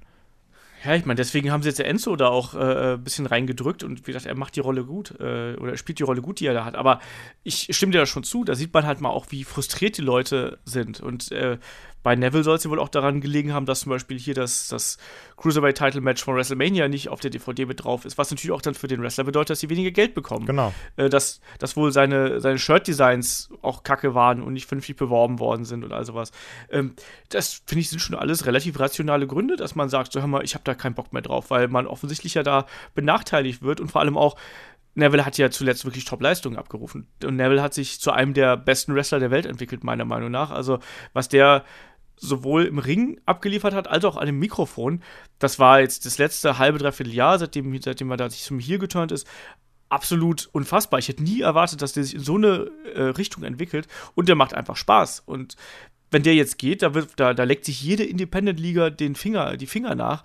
Egal ob jetzt New Japan, Ring of Honor, äh, PWG, GFW oder, oder wie du gerade schon gesagt hast, ne? oder hier die WXW in Deutschland. Also das, das ist ein absolutes Top-Talent und das hätte halt auch eben entsprechend behandelt werden sollen. Aber da hat man eben mal wieder gesehen, dass da WWE wohl auch offensichtlich Backstage und in der Marketingabteilung mit zweierlei Maß misst. Ne? Also ich kann ihn da, wenn das alles so stimmen sollte, wie es halt durchs Internet kursiert, ich kann ihn da durchaus verstehen, dass er da keinen Bock drauf hat. Ja, ist halt, ist halt schade eigentlich, weil, also jetzt auch gerade so, du hast gesehen, Neville hat das Ding ja getragen, alleine. Absolut, Also ja. über, seit WrestleMania quasi. Hat er das Ding da alleine durchgezogen. Und ähm, ja, ist halt eine Sache der Wertschätzung, ne? Das ist ein bisschen Ja. traurig. Ja, und das ist ja halt wirklich, das ist, da, darum geht es ja eigentlich jedem Angestellten oder jedem, jeder, der irgendwas macht, dem geht es ja immer darum, dass er von seinen Bossen und von den Leuten da auch wertgeschätzt wird. Das ist bei sow- sowohl bei Austin Aries nicht passiert, als auch bei Neville. Und da muss man sich auch bei WWE fragen, so, warum springen uns so erfahrene und gute Leute einfach ab? Also ich finde, da, da muss auch jemand in der Personalabteilung oder in der Booking-Abteilung muss da auch sitzen und sagen so, hm, okay, das sind jetzt nicht zwei Nobodies, die sagen, nee, ich will jetzt noch mal mein Glück woanders versuchen, sondern das sind eigentlich zwei etablierte Leute, die ihren die ihre Position gefunden haben, ne, innerhalb der Cruiserweight Division und die einfach sagen, nee, ich habe da keinen Bock drauf. Und was wirft denn das eigentlich auch für ein Bild auf die Division an sich? Also wer hat denn dann noch Bock, freiwillig in die Cruiserweight Division zu gehen, wenn du eigentlich eh weißt, so ja, okay, da verdiene ich weniger Geld. Im schlimmsten Fall komme ich nicht mit auf die DVD und mein Merchandise wird auch irgendwie da in der hinterletzten Kiste gelagert, so in etwa. Also ist halt nicht so geil. Ich meine, jetzt sind sie aktuell im Main Event, was ja, glaube ich, auch so ein bisschen politische Gründe von der, aufgrund der TV-Landschaft in den USA. Ja, weil das ja die NFL wieder läuft, ne? Genau, und deswegen setzt man halt die da. Aber ich finde, die Jungs machen das momentan gut. Also ich kann mich da nicht beschweren. Ich finde sowohl äh, Enzo in seiner Rolle sehr unterhaltsam und ich konnte jetzt auch mit dieser Geschichte mit Kalisto leben. Und ich finde auch, dass Kalisto eindeutig in diese äh, Division gehört, oder? Aber Kalisto ist trotzdem kein sehr geiler Charakter. Also Enzo, ach, Kalisto, den fand ich mal mit den Lucha Dragons bei NXT noch sehr cool. Aber ähm, ich weiß nicht, ob das mir damals, also ob das damals beim Rey Mysterio auch so war, aber ich finde, dass ein Kalisto sehr limitiert wirkt im Ring dass ähm, mhm. er immer die gleichen Moves zeigt. Also da kommt der Tritt und dann kommt dieser Bounce gegen die Seile, dann irgendwie ein, ein Ellbogen zurück und dann irgendwie kniet immer irgendwann der Gegner und dann gibt es diese Hetze auf dem Boden. Also das, ja. das wirkt halt so sehr limitiert, so nach dem Motto, ja, mach mal hier deine geilen Luchador-Moves, aber bitte nicht so die, die du jetzt in den Indies machen würdest. Ja, aber ich, ich glaube halt, dass Kalisto kann mehr, aber ich glaube, er darf nicht mehr zeigen. Ja, das, das meine ich ja, das meine ich ja, dass er halt, ähm, also er ist jetzt nicht seitens seines eigenen Ding, seines äh, eigenen Charakters limitiert, sondern seitens der WWE limitiert, meinte ich auch. Ja, ja. Ich finde, man muss ja auch sagen, er hat bis jetzt auch noch nicht die langen Matches bekommen. Also er hat noch nicht die Momente bekommen, um da wirklich äh, aus der Masse hervorzustechen, sondern es waren ja immer, selbst als er, als er hier US, US Champion war, oder? Oder IC, nee, US, US Champion war. US. Genau. Selbst da war es ja so, dass er eher kurze äh, Matches immer gehabt hat. Ne? Also und da hat er schon gezeigt, dass er auch gegen größere Gegner gut arbeiten kann. Und jetzt muss er halt dann eben mal zeigen, wie das mit den kleineren Gegnern aussieht. Ne? Also ich hoffe, dass er da noch die Chance bekommt, das auch zu zeigen, weil der, der kann schon was. So ist es nicht. Ja, klar, also, das definitiv. Aber auch also, ist trotzdem für mich sehr charakterlos. Ja, also, das stimmt. Also, was jetzt Kalisto Kalisto ist, der Luchador, so ein bisschen wie Rey Mysterio. Ah, okay. Und Grand Metalik, ja. Ja, der hat auch eine Maske auf. Das, ja. Das ist so ein bisschen mein Problem, weißt du, auf einmal ist der Cruiserweight Champion. Ja, also da arbeitet WWE natürlich auch sehr mit Stereotypen, ne? auch dass dann dieser ähm, Titel dann an Eddies Geburtstag. Ja, ja, genau. Das ist ja, das ist jetzt ja kein Zufall gewesen. Ne? Also ja, also Wunder wie Charakter hatte er auch nicht und da braucht es halt eben noch ein bisschen mehr äh, einfach, ein bisschen mehr Aufbau, damit die Leute ihn richtig abfeiern. Muss mal schauen, wie sich das, äh, wie sich die Sache da entwickelt. Ähm, Nächster nächste Championship, den wir auch noch äh, hier auf dem Papier haben, ist der äh, Raw äh, Women's Championship natürlich. Ne? Ähm, also da haben wir auf der einen Seite natürlich Asuka, die dann äh, bei, bei TLC debütieren soll. Auf der anderen Seite, äh, ja, Alexa Bliss fädelt mit Mickey James. Zugleich haben wir noch äh, Bailey und, wie heißt sie, und Sasha Banks, die irgendwie da sich so ein bisschen kabbeln. Wie siehst du da derzeit die Division? Also erstmal ganz kurz zu Asuka. Ich finde, Emma ist ein guter Aufbaugegner. Das ja. ist ähm, eine gute Wahl. Da kann Asuka schön zeigen, hier, ich bin Asuka, ich bin dominant und äh, kann die gut kaputt machen. Und ja. das macht jetzt nicht viel Schaden bei einer Sasha Banks oder einer Bailey oder sonst was. Das ist erstmal gut und man kann die, sich die Matches auch noch aufsparen. Es hat einfach ein gutes Debüt-Match. Faktisch. Ja, ja ähm, da bin ich dabei. Alexa Bliss und Mickey James. Ich finde das sehr nervig, dass Alexa Bliss immer wieder mit diesen Videodingern kommt so, weil man hat gemerkt, das ist nicht so wirklich geil. So, ja, okay, bei Mickey James, das war noch irgendwie, also das war tausendmal besser als ähm, This is Your Life mit Bailey, aber okay, selbst wenn ich jetzt irgendwie meine Wand vor mir gerade angucke, ist das besser als This is Your Life Bailey, von daher schwierig. Ähm, ich mag eigentlich dieses Jung gegen Alt, um es jetzt mal so zu sagen, oder irgendwie Rookie, in Anführungsstrichen Rookie, obwohl der Champion ist, Rookie gegen Veteran oder gegen Veteranin, was auch immer. Ja. Ähm, so, man könnte sich, also wäre noch ein bisschen, ich hätte gerne so ein bisschen mehr Feuer drin und nicht so, du bist eine alte Frau und du bist eine Rotzgöre. So, ja, hm, schwierig. So, wenn ihr euch hasst, dann sagt doch mal andere Sachen. Wenn äh, ein Roman Reigns Bitch sagen darf oder Bitch Ass, dann kann das doch vielleicht auch mal irgendwie eine Mickey James oder eine Alexa Bliss sagen, finde ich. Also, das ist ja. so ein bisschen dieses, so ein bisschen mit äh, Wattebäuschen abwerfen. Auf, aber ich muss sagen, mir gefällt das an sich ganz gut und ich finde auch mal cool, dass das Mickey James nochmal irgendwie ihren Spot bekommt. Und ähm, Sasha Banks gegen Bailey, das, das, ich glaube, das wird auch so ein Moment, wo dann Leute sagen, so, ja, ach, weißt du, diesen Heel-Turn von Sasha Banks, den hätte man schon vor anderthalb Jahren zeigen müssen. Das interessiert mich jetzt auch nicht mehr. Ob, obwohl da trotzdem gute Matches bei rumkommen werden. Aber ich frage mich, ob das da nicht einfach untergehen wird. So, weil eigentlich müsste es irgendwie eine ähm, Hauptstory bei WrestleMania sein. Wenn du jetzt mal sagst, wie die bei ähm, NXT abgerissen haben. Ja. Ja, absolut. Wie stehst du also zu allen ich, drei Sachen? Ja, genau. Nee, ich stimme dir da eigentlich äh, zu. Also ich finde, äh, ich weiß gar nicht, wie oft ich jetzt schon gesagt habe, dass langsam mal der Turn von Sasha Banks kommen soll äh, gegen Bailey. Äh, aber halt nicht einfach so, Seite- weißt du, das muss schon irgendwie einen Grund haben und nicht, ja, ja, eben. ja, ich habe jetzt gegen Emma glaub- verloren und dann Bums. Ja, ja, eben. Deswegen, also ich finde es ich find's halt auch eigentlich ganz gut, dass man das hier und da so ein bisschen anteast, aber ich bin auch dabei, äh, wenn du sagst, irgendwie, ja, Sasha Banks ist auf jeden Fall eher als funktioniert als Heal besser, als das eine Bailey funktionieren würde. Äh, deswegen, also die Fehde, das kann man ruhig noch ein bisschen ziehen und das auch ruhig noch so ein bisschen äh, andeuten einfach, damit das funktioniert. Bei Emma und Asuka stimme ich ja vollkommen zu. Ich finde auch, dass Emma ist eine gute Gegnerin, die ist kein Geld, muss man so ganz klar zu sagen. Also sprich, da die Leute freuen sich auch auf Asuka zu sehen und die wollen sehen, wie krass Asuka ist. Und das äh, kann man natürlich auch in einem wirklich, wirklich, wirklich kompetitiven Match machen. Man kann es aber auch einfach in einem glorifizierten Squash machen. Und ich glaube, das wird hier drauf hinauslaufen. Also war das nicht auch damals, äh, sind die, ist äh, Asuka nicht auch gegen Emma bei ihrem Debüt angetreten? War das nicht das? Boah, das weiß ich, bei Aber- NXT meinst du, das weiß ich gar nicht mehr. Ja. Ich, ich meine, ich bin mir nicht ganz sicher, aber ich meine, das war halt auch so.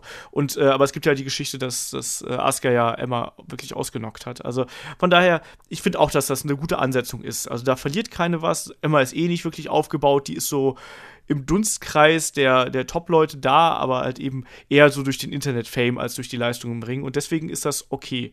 Ähm, was, den, was den Damentitel angeht, gefällt mir die Geschichte eigentlich momentan ziemlich gut. Ich fand auch, dass die letzte Promo von Alexa nicht ganz so stark war wie die die Woche davor. Aber ich finde, dass die beiden eine gute Chemie zusammen haben. Und deswegen glaube ich, kann das ein gutes Match werden. Und obendrein ist das, glaube ich, auch ein Match, bei dem äh, Alexa richtig was lernen kann, weil ja Miki echt eine, eine Veteranin ist und auch die kann auch Geschichten im Ring erzählen. Das ist so ein bisschen was, was ähm, Alexa vielleicht hier und da noch ein bisschen, noch ein bisschen lernen muss und vielleicht auch so gewisse, gewisse Aktionen, die man dann eben, wie, wie man die richtig an den Mann bringt und verkauft. Also ich bin da, ich bin da sehr zuversichtlich, dass diese Fehde auf jeden Fall ja Spaß macht. Also ich finde, die ist jetzt schon unterhaltsam und äh, sehe da eigentlich jetzt nicht so die große Baustelle, muss ich ganz ehrlich sagen. Ich muss halt mal abwarten, wie das dann mit, mit Nia Jax weitergeht, da als, äh, als Bodyguard von, äh, von Alexa Bliss. Ich weiß, du willst die, glaube ich, auch gar nicht mehr dabei haben, oder? Nee, ich, ich bin noch nicht Chris. Ich finde Nia Jax eigentlich ganz. Also ich finde die Rolle Okay. einer Nia Jax ganz cool. Die ist so ein bisschen wie, ähm, wie Karma. Also dass du halt einfach mal eine Frau hast, die so ein bisschen äh, stärker ist, die auch mal so einen ähm, gewissen Monster-Vibe mit reinbringt. Und was mich da halt auch wieder nervt, ist diese. Wie, wie nennt man das? Kontinuität? Ja, oder? Also die quasi diese, diese Kontinuität in den Geschichten. Als Alexa Bliss sagt so, ach, das erste Nia Jax zu Alexa Bliss sagt, ja gut, ich mach dich jetzt, ich, ich mach dich jetzt lang, ich zerstöre dich jetzt. Und dann eine Woche später, ach hallo, ich bin dein Bodyguard, wir sind die besten Freunde. Ja. Das ist das Einzige, stimmt. was mich nervt. Ja, vorher war es noch so, ja, ich will deinen Titel und auf einmal, na gut, komm. Ich kann dir auch noch ein bisschen helfen, so bis dahin. So, naja. Das ist, das, das stimmt, aber zuletzt sind ja diese Kontinuitätsbrüche sind ja immer da gewesen und äh, da ist auch dann die Women's Division nicht von verschont geblieben. Ähm, wir haben noch zwei, zwei kleinere Punkte, die wir hier bei Raw abhaken würden. Das ist einmal Jason Jordan. Da haben wir auch schon oft drüber gesprochen, Ach was das ja. für eine Baustelle ist. Und auch da Kontinuität so, nicht so wirklich. was also, macht man mit dem? Was, ja, wollte ich gerade sagen, was macht man denn? Was macht man jetzt mit dem Jason Jordan? Weiterhin irgendwie eine Fehde mit äh, The Club und passiert da noch was? Oder keine Ahnung. Ich weiß es auch nicht. Also ich kann es dir nicht sagen, aber ich finde Jason Jordan auch einfach noch nicht so weit, dass er da irgendwie als Singles-Wrestler auftreten müsste. Da gibt es auch bei NXT bedeutend, also gibt es andere, die bedeutend weiter sind als er so rum. Also ich finde, dass da, der ist gerade einfach überfordert mit der Situation und man hat ihm da keinen großen Gefallen mitgetan, ihn da schon in diese Rolle reinzudrücken. Obwohl er Und- echt gut wresteln kann. Also man man Ja, kann sagen, was man will, aber also wresteln kann er echt. Aber da, da fehlt einfach noch was. Diese, dieses, dieses emotional investiert sein fehlt da. Ja, und das, also, das ist ja alles geil, was er im Ring zeigt, aber das Problem ist ja eben, bei Wrestling, Wrestling ist halt mehr als die Summe aller Moves, ne? Also, Ja, ja. sondern es, da gehört halt eben auch dieses, das, das Verkaufen und auch, dass die Leute dich irgendwie da in ihr Herz lassen. Und das ist momentan Jason Jordan. Die Leute, ich meine, der bekommt ja irgendwie so, ich finde, der bekommt so Höflichkeitsapplaus, weißt du? Der kommt halt in den Ring, also, yeah, Jason Jordan, wird ein guter Kampf, aber eigentlich interessiert es mich nicht. Ja, ja, das ist so ein bisschen die Sache. Also so, ja, hm, cool, danke. So, du hast, warst jetzt hier, hast mal ein Match gemacht. Ich mag deinen Finisher, der ist ganz kreativ, aber das war's auch. Ja. Ja, das ist, das ist schwierig. Ich weiß auch nicht, was man aus ihm machen soll. Also ich, wir haben ja uns damals ja auch so viel Lustiges ausgemalt mit Jason Jordan und Kurt Angle und sonst irgendwas. Das kam alles nicht. Ich- äh, generell ist die Geschichte ja auch irgendwie ziemlich fallen Ich, gelassen sagen, ich worden. glaube, das verläuft jetzt auch so ein bisschen im Sande wie totgeschwiegen, so wie ich das von Anfang an gesagt habe. Dass man einfach irgendwann merkt, ach nee, das war doch eine dumme Idee. Und dann, ähm, so in einem halben Jahr sagt man Jason Jordan, das war doch der Sohn von Kurt Angle. Und sagen alle, nee, nein, haben wir nie gemacht. Nein. Chad Gable war der Sohn von Kurt Ja, ist CM Wir haben Punk? Wir haben die Spermaproben vertauscht oder die DNA-Proben, man weiß es nicht. Genau, und die Mutter heißt Carmella. Ja, man weiß es nicht. mal, bitte, bevor wir jetzt zur Äh, anderen Sache kommen, bevor wir jetzt zu der anderen Sache kommen, weil die finde ich noch relativ groß und wichtig, ist mir noch eine andere Sache eingefallen. Ähm, was wird aus einem Elias? Der mir eigentlich ganz gut gefällt in seiner Rolle, aber es ist trotzdem ein bisschen ähm, Tritt auf der Stelle. Das stimmt, aber ich finde, das, in, das passt irgendwie zu dem Gimmick so ein bisschen. Ich finde, der kann erstmal, der, der soll, den sollen sie langsam aufbauen. aber ich passt das, dass ein gesagt. Drifter auf der Stelle steht? Ja, so richtig auf der, der zieht ja von Stadt zu Stadt und tritt in jeder Stadt auf der Stelle. Okay, ja, ich wollte nur metaphorisch sein. Nee, ich weiß, was du meinst, klar. Aber, aber ich, ich finde das ganz gut, dass, dass der halt einfach da ist und aktuell seinen Spot hat, so in den, in den Shows und da auch immer eigentlich ganz gut abliefert. Und ich glaube, man, man weiß noch nicht so genau, wo man damit hin will, aber zumindest lässt man ihn nicht komplett fallen. So, weißt du, man merkt halt schon, dass man, ich, also ich habe das Gefühl, man weiß, dass das durchaus jemand ist, der in Zukunft mal irgendwie interessant sein könnte. Und auch für den könnte ich mir vielleicht vorstellen, dass er sogar auch sowas bei, bei SmackDown vielleicht auch noch eine, eine deutlich tragendere Rolle spielen könnte, weißt du, dass der rübergeht und dann da ein bisschen mehr dominiert, als es bei Raw kann. Meinst weil so wie Sami Raw-Kader- Nee. Touché, ja, nein, aber du weißt, was ich meine, weißt du? Also der, der Raw-Kader ist halt schon ziemlich voll, was, äh, was viele Bereiche angeht. Und äh, da, ist, da ist es nicht ganz so einfach, da, da einen vernünftigen äh, Spot zu finden. Ich glaube, bei SmackDown hätte es vielleicht ein bisschen leichter, wenn er nicht gerade äh, ein Canellis ist oder so. ja gut, aber der hat jetzt ja seinen äh, Entzug gehabt, ne? Ist doch nochmal eine andere Sache. Ja, aber er hat auch seine Frau geschwängert, was glaube ich auch nicht so cool ankommt. Ja, das ist ja das, worüber wir geredet haben. So nach dem Motto, okay, du bist jetzt Lehrer, bist verbeamtet und jetzt erstmal schwanger werden. Ja, eben. Deswegen, also ich glaube nicht, dass der so die best, das beste Standing hat. Also äh, Entzug hin oder her, das ist ja total gut für ihn und das freut mich auch, dass er da, äh, dass er runter ist und so. Aber trotzdem ist es halt, man, man merkt halt, dass er da. Ich glaube nicht, dass er ewig lange bei WWE sein wird. Nee, das glaube ich auch. Letzte Baustelle, Matt Hardy. Äh, Jeff Hardy haben wir heute schon angesprochen, der ist verletzt. Matt Hardy, was machen wir mit dem? Ich glaube, ich glaub, man wird das auch bei ihm aussetzen, oder? Also, das ist meine Vermutung, dass er jetzt halt so, der ist halt da, weil er, weil er Merch verkauft und weil er Pops zieht, aber ich glaube halt nicht, dass der eine tragende Rolle spielen wird und dass er irgendwie eine große Storyline kriegen wird. Das ist halt die Frage, ob sie dann einfach sagen, wir warten mit dem Broken, Schrägstrich, Woken, was auch immer, bis ein Jeff Hardy wieder da ist. Oder Ja. wir machen es quasi kurz davor. Also, was ich witzig fänden würde, erstmal, kommen wir erstmal zum Positiven. Was ich witzig fänden würde, wäre, okay, du sagst jetzt einfach, ähm, okay, Jeff Hardy kommt im März wieder. So, also nur so als Beispiel, jetzt nicht relativ, einfach nur irgend- irgendeinen Monat zu nennen. Jeff Hardy kommt im März wieder und im Februar ist dann quasi ähm, Matt Hardy broken. Dann kommt Jeff Hardy wieder und sagt, was ist hier los? So, was ist mit dir passiert? Das Ja. fände ich, glaube ich, auch ganz lustig. Dass du. Kann man dich nicht allein lassen. Genau, Genau, also das, das wäre vielleicht, böse Zungen könnten behaupten, das wäre so ein Rerun von TNA von den Broken Hardys. Aber ähm, es guckt nicht jeder TNA, Impact, GWF, was auch immer. GFW. Und ich kann, ich komme damit immer durcheinander mit den beiden, ne? Mit GFW und GWF. Ich komme damit immer durcheinander. Global Force Wrestling, GFW. Ich ko- immer, tausendmal. Das passt mir immer, wirklich schlimm. Ähm, also wäre zwar so ein bisschen Abklatsch davon, aber trotzdem wäre es. Also ich fände es lustig, einfach, um es mal auf den Punkt zu bringen. Ja. Ich weiß es halt nicht. Ich glaube, man wird warten, bis die beiden wieder zusammen sind. Aber das sagen wir schon seit über einem Jahr und wir wissen auch nicht genau, wie weit da der, der, diese Klage da vorgedrungen ist. Auch da, ich glaube, da, man hat sich da ein bisschen mehr von, von erhofft mit den Hardys, äh, was man damit machen kann. Ich glaube aber, so also meine Befürchtung ist auch einfach, dass das so ein bisschen ist wie bei den Dudleys. So, die kommen zurück, alle sagen so, ey, guck mal, die Dudleys sind wieder da, get the tables. Und dann die Dudleys so, wow, das ist hier eigentlich echt scheiße für uns und keiner interessiert sich für uns. Naja, danke. ja, so könnte es halt auch sein. So. Also ich meine, die werden, also wenn, wenn nicht irgendwann ein Twist innerhalb des Charakters kommt, dann werden die Leute halt einfach sagen, so, ja, yeah, sind halt die Hardys so. Und äh, klar liefern die noch immer gute Matches ab, aber halt auch eben nicht mehr ganz auf dem Niveau, wie es halt früher mal war. Die Frage ist halt eben, ob man die beiden dann vielleicht doch nochmal splitten sollte. Aber dafür ist halt die Verletzung von Jeff Hardy kommt auch echt zum ungünstigen Zeitpunkt, muss man auch dazu sagen. Ne? Also, ähm, ich glaube, man hätte da schon mehr Möglichkeiten gehabt, wenn er sich jetzt nicht verletzt hätte. So ist er erstmal mit Hardy irgendwie da und äh, man weiß nicht so recht, wohin mit ihm. So, ich glaube halt nicht, dass er eine große Singles-Fehde oder Singles-Entwicklung kriegen wird, weil es irgendwie nicht so richtig passt. Deswegen denke ich eher, dass man die Zeit, äh, die Jeff Hardy jetzt verletzt ist, aussitzen wird und dann irgendwas aufbauen wird.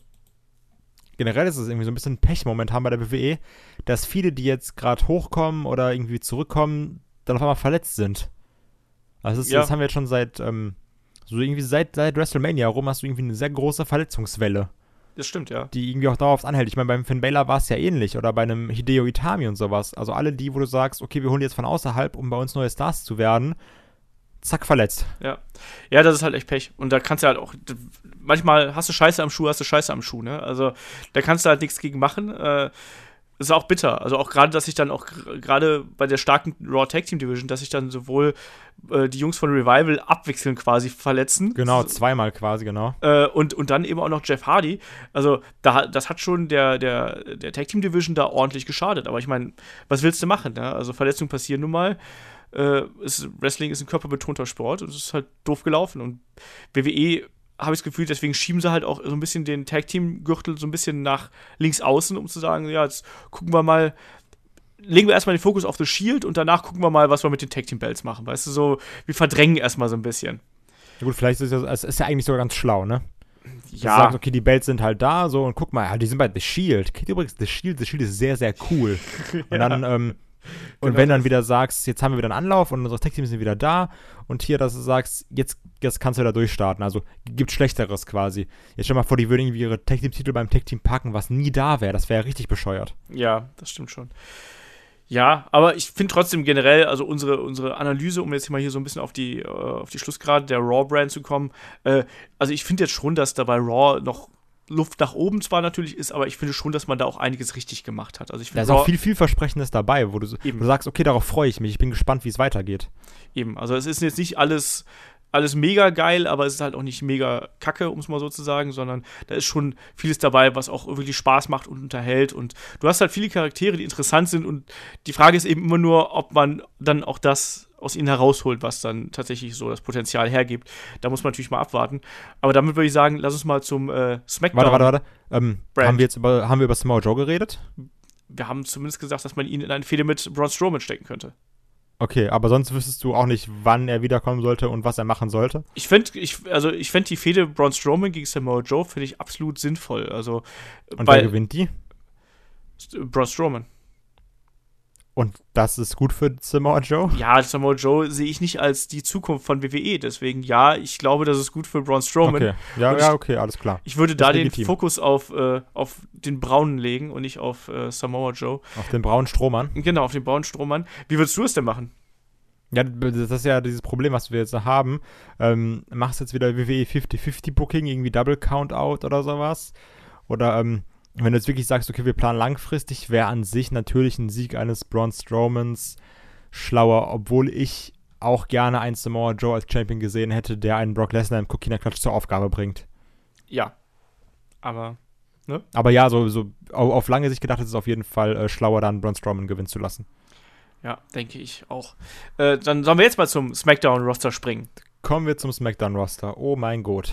Genau, da haben wir jetzt ja die äh, neu formierte oder wiederformierte Freundschaft von Sami Zayn und Kevin Owens gehabt. Ich habe schon eingangs erwähnt, ich fand das richtig gut und ich fand auch Sammys Promo gut, weil die irgendwie, die war für mich schlüssig so. Ich fand die jetzt nicht mega, mega gut, aber ich fand die immerhin in sich so logisch, dass ich es verstanden habe. Vor allem in dem Moment, äh, wo er halt gesagt hat, so ja, ich bin hochgekommen und bin total gehypt worden und dann bin ich irgendwie mittelmäßig geworden. So. Ähm, und Kevin Owens halt hat einen, einen Erfolg nach dem anderen eingefahren. Ich finde es cool, dass die beiden wieder zusammen sind. Und ich glaube, dass die da richtig was abliefern können. Und äh, ja, es wird ja gemunkelt, dass es AJ Styles gegen Shane McMahon, äh, also dass AJ Styles und Shane McMahon gegen äh, Kevin Owens und Sami Zayn antreten sollen. ich fände das zwar so von der inneren Logik der Feder halt nicht so richtig toll, aber ich glaube, dass das ein interessanter Kampf werden könnte, oder? Das, also erstmal ganz kurz, ähm, die Semi-Promo, ich fand die gut, ja, definitiv. Sie war mir einen Tacken zu lang. Ähm, und ich hätte gerne so einen etwas verbitterten Sami Zayn gehabt, weil das war noch sehr, ich bin der liebe nette Sami Zayn, auch so mit dem Entrance und sowas alles. Das war noch sehr, hey, alles ist cool. Und das war doch so ein bisschen, bisschen Ironie, glaube ich. Also ich glaube, das war so ein bisschen, hm, weißt du? Weil auch, also so, ähm, für mich habe ich da gemerkt, okay, dass ein Sami Zayn ähm, trotzdem noch einem Kevin Owens, was Promos angeht, auch unterlegen ist. Ja. Ich finde, das merkst du definitiv, Fakt. Ähm, liegt aber auch daran, dass ein Sami Zayn noch nicht so viel Promozeit hatte. Und wenn, dann waren es eher so diese lustigen Sachen, ich bin Sami Zayn und sag einfach ganz viel, ganz schnell und lass dich gar nicht zu Wort kommen. Das, also deswegen, ich, ich mochte auch wirklich dieses, so, wo hat es mich hingebracht? Zur Mittelmäßigkeit. Das, ja. Also wie, wie du gesagt hast, das fand ich auch sehr gut. Deswegen, ich, ich freue mich also ich bin da gespannt darauf, diese Charakterentwicklung weiter zu beobachten, weil ich auch großer Sami Zayn-Fan bin und ich gerne hätte, dass er irgendwann mal vielleicht in 100 Jahren seinen ersten Titel auch mal gewinnt bei WWE. Ähm, und gerade halt, wie schon gesagt, dass ein Sami Zayn auch sehr von einem Kevin Owens profitieren kann. Auch ein Kevin Owens vielleicht in, in dem Sinne, dass, also du merkst ja immer, wenn Wrestler mit anderen zusammenarbeiten, wo die einfach Spaß dran haben. Ja wie, halt, wie, wie wir schon gesagt haben, Dean Ambrose bei The Shield wirkt einfach anders. Chris Jericho und Kevin Owens hat gepasst wie sonst was. Dass du auch hier vielleicht wieder hast, okay, sind zwei beste Freunde, die kennen sich super. Das, das klickt halt einfach anders als bei zwei Fremden. Ähm, deswegen freue ich mich darauf und bin einfach mal gespannt, wohin führt das? Wie wird jetzt Sami Zayn, wie wird Kevin Owens, wie werden die beiden sich entwickeln? Und ähm, ja, das ist die Frage bei Survivor Series, ne? Hast du wirklich ein Survivor Series Match? Also so, was wird das? Gibt es eins oder was wird es? So, oder sagst du, okay, wir machen nur zwei gegen zwei oder wir machen irgendwie Team Kevin und Sammy gegen Team Shane und im Team Shane ist dann irgendwie AJ drin und Shane auch selber noch? Naja. Oder ähm, machst du wirklich nur zwei gegen zwei? Und dann ist die Frage, weil eigentlich müssten dann ja, ähm, also für mich müssten dann Sami Zayn und Kevin Owens gewinnen. Ja. Dann sollte aber dann natürlich Shane gepinnt werden und nicht AJ, was wieder eine andere Sache ist. Also, weil, weil es wäre halt bescheuert, AJ Styles pinnen zu lassen, sind wir mal ehrlich. Ja. Wenn du halt ein Shane McMahon da ist, der einfach nur da ist, um von Sachen zu springen und Pinfalls einzustecken und Storylines voranzutreiben. Aber das sehr, sehr gut macht. Ähm, das ist die Frage. Oder du sagst bist du serious, okay, wir machen Team Shield gegen Team Miss oder so. Also, weil für mich gehört jetzt zur Survivor Series auf jeden Fall ein 5 gegen 5 Elimination Match. Und, ähm, oder ob du sagst, okay, SmackDown gegen Raw, Bragging Rights, lässt grüßen. Also so, da weiß ich nicht, was, was uns erwartet. Eigentlich, wie du halt gerade schon pff gemacht hast, macht halt wirklich nur Sinn, dass du sagst, es ist eigentlich 2 gegen 2. Also Sammy und Kevin gegen Shane und AJ zum Beispiel. Ja. Also ich würde ich würd diese Fehde halt außerhalb dieses, dieses Survivor Series Tonus laufen lassen. Ich würde, wenn ich ein Survivor Series Match machen würde, ähm, bei SmackDown würde ich halt eher so, so ein Midcard-Ding machen, weißt du?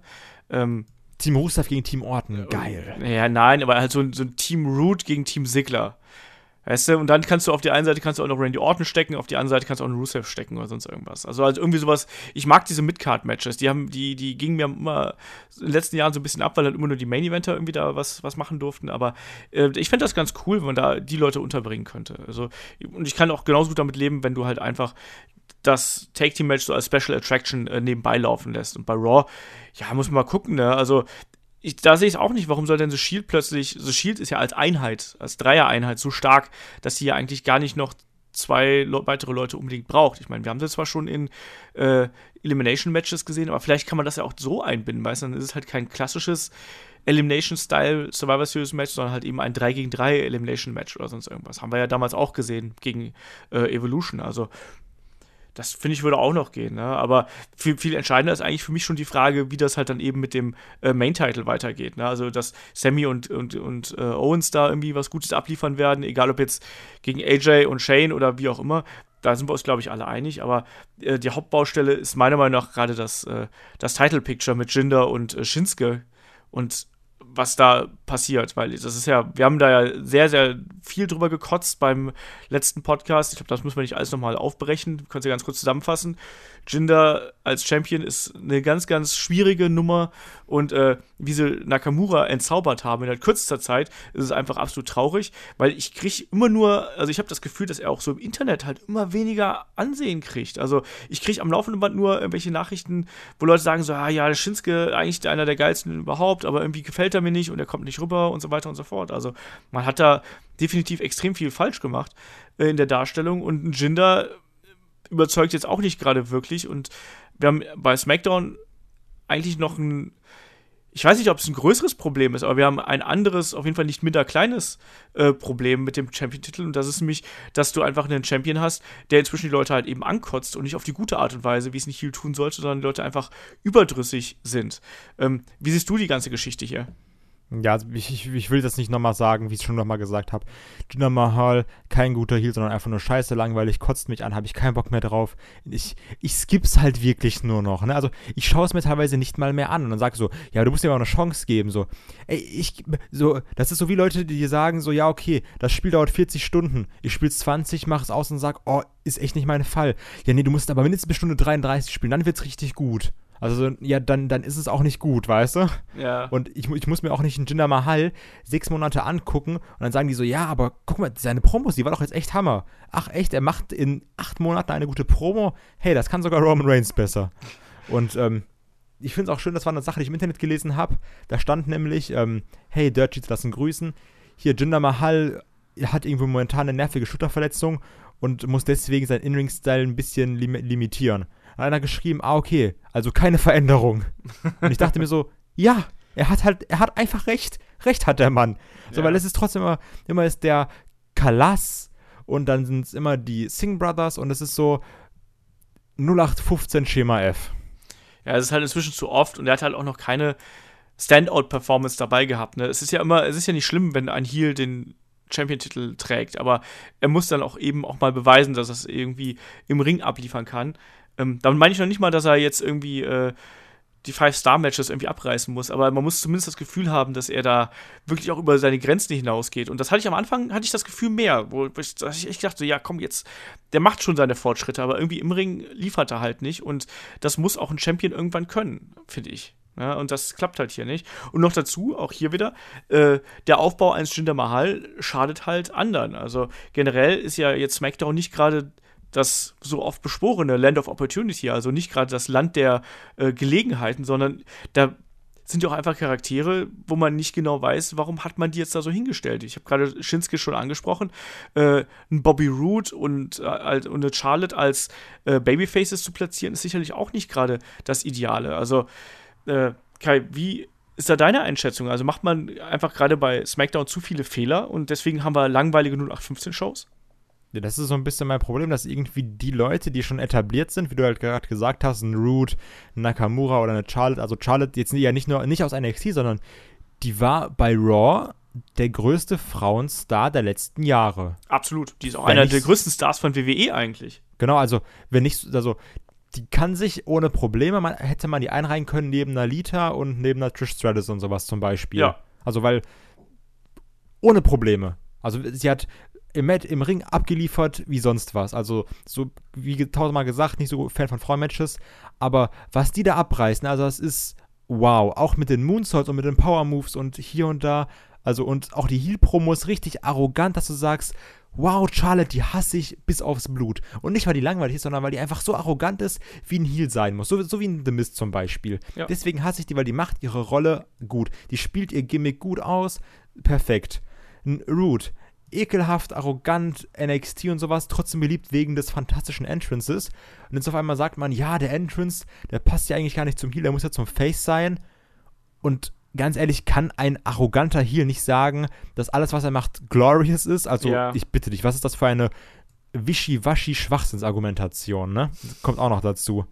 Und dann hast du Nakamura, der in Japan mit einer der größten Stars war bei äh, New Japan, der bei NXT, also guck mal, du hast es live gesehen, Nakamura gegen äh, Sami Zayn, die Bude abgerissen hat. Leute waren im Arsch, haben gesagt, wow, Match des, Match des Jahres und sowas.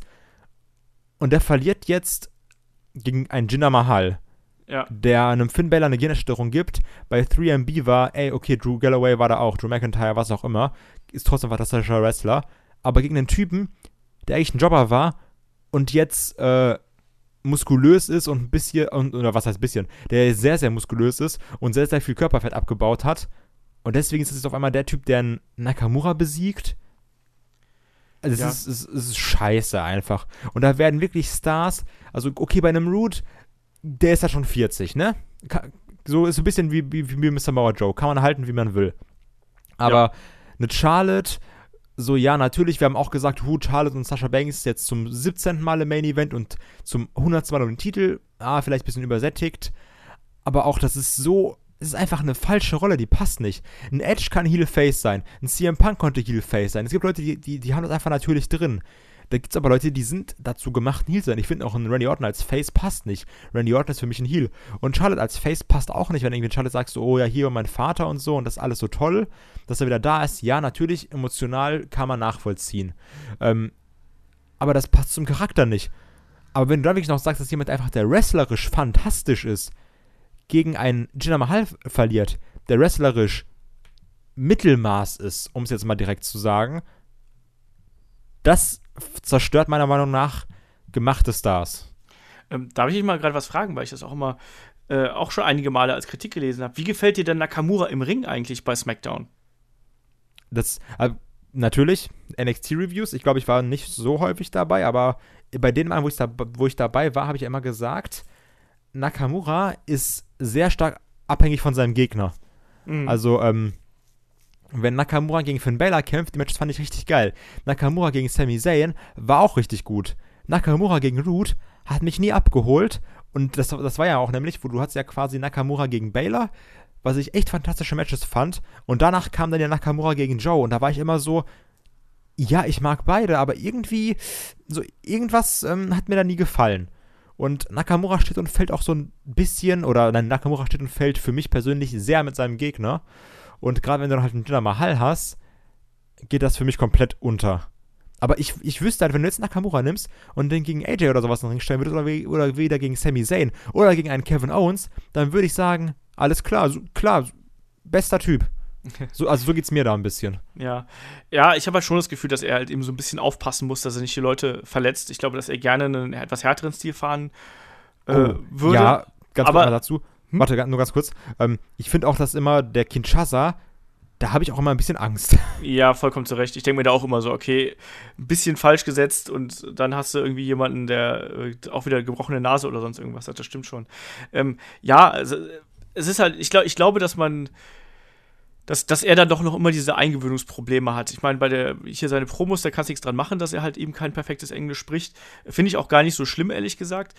Ähm, Kampfstil gefällt mir, aber eben das Problem ist halt eben, dass er nicht so 100% äh, das abrufen kann, jedes Mal, was er eigentlich kann. Also, weil ich glaube, wenn er halt diesen, diese großen Matches hat, äh, dann wird er auch abliefern mit den entsprechenden Gegnern. Also, ich bin mir da 100% sicher. Und wir haben ja gerade eben schon, schon so ein bisschen überlegt, wie das weitergehen könnte. Ich hoffe ja, dass man immer noch den, ähm, den Event, äh, Quatsch, den WrestleMania Main Event von SmackDown quasi um AJ Styles und Shinsuke Nakamura aufbaut. Ich will nicht in irgendeiner Form Jinder Mahal da drin sehen, ich will auch keinen Kevin Owens darin sehen, sondern ich will diesen Kampf um den großen Gürtel haben auf der größten Bühne überhaupt, weil das haben die beiden sich einfach verdient und ich würde das total gerne sehen, was die beiden da abreißen und ich glaube, WWE weiß auch, was sie da haben. Also ähm, Nakamura ist momentan so ein bisschen, da, da hängen viele Fragezeichen dran. Also da wird sich jetzt, da werden sich äh, in den nächsten Monaten wird sich da noch einiges entwickeln.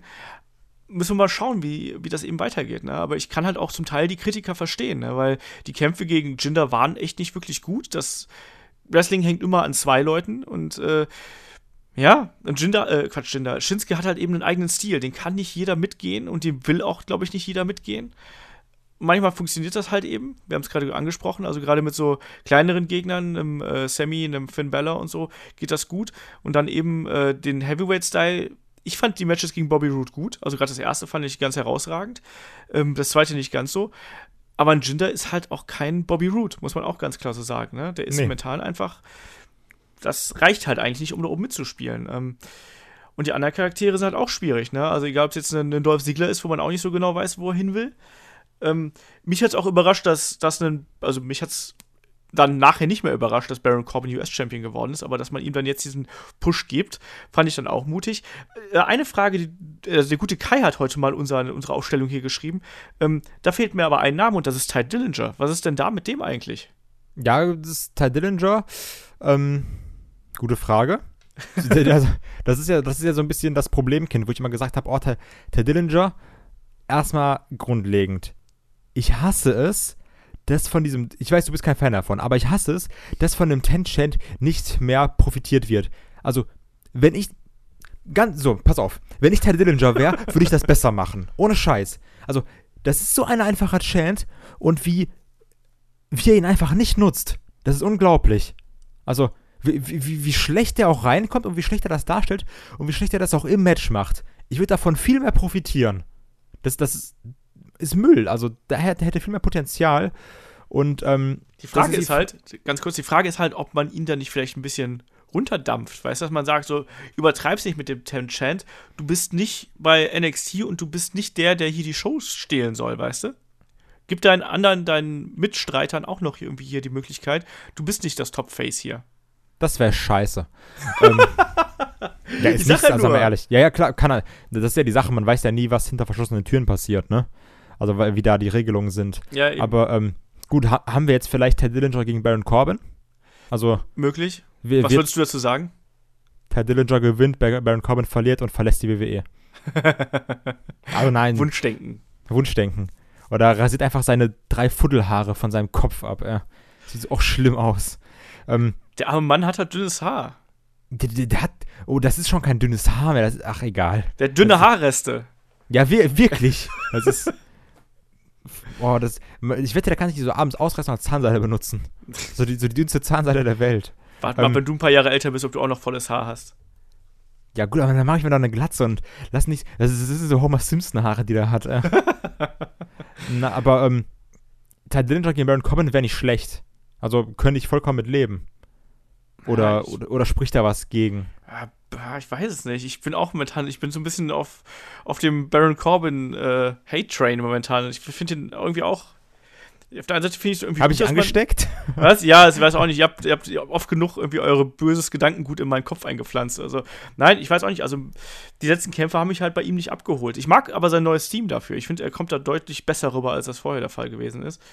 Ähm, man, man merkt aber, dass dieser Charakter sich irgendwie oder diese Darstellung dieses Charakters sich entwickelt und das gefällt mir eigentlich ganz gut dabei.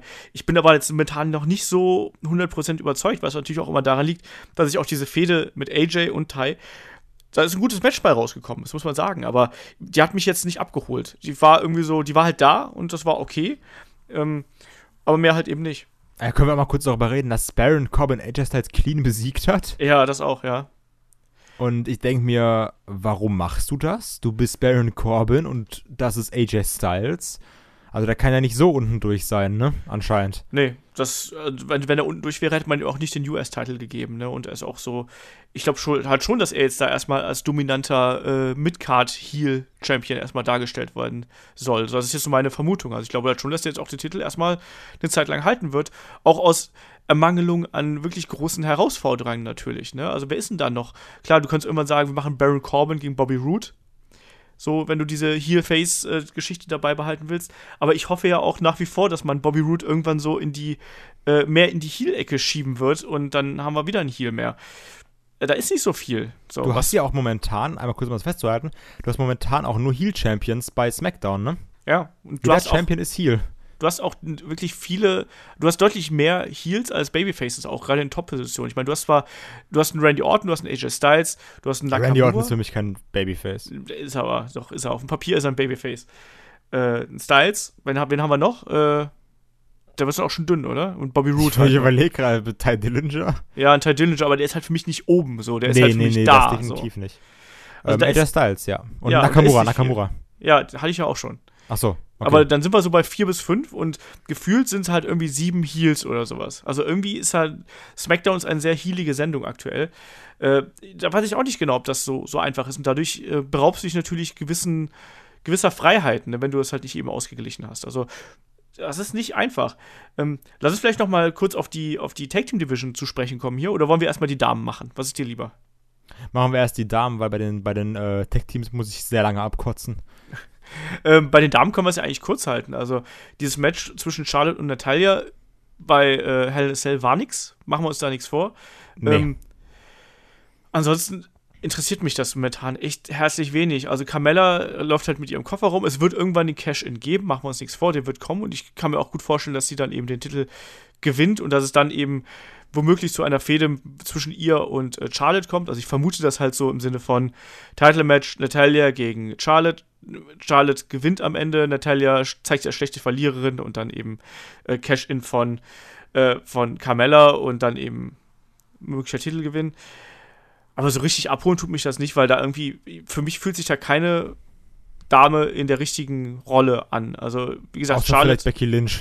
Ja, aber Irgendwo. Becky Lynch gewinnt nix. So. Nee, da, da doch jetzt ja gegen Carmella gewonnen oder so, ne?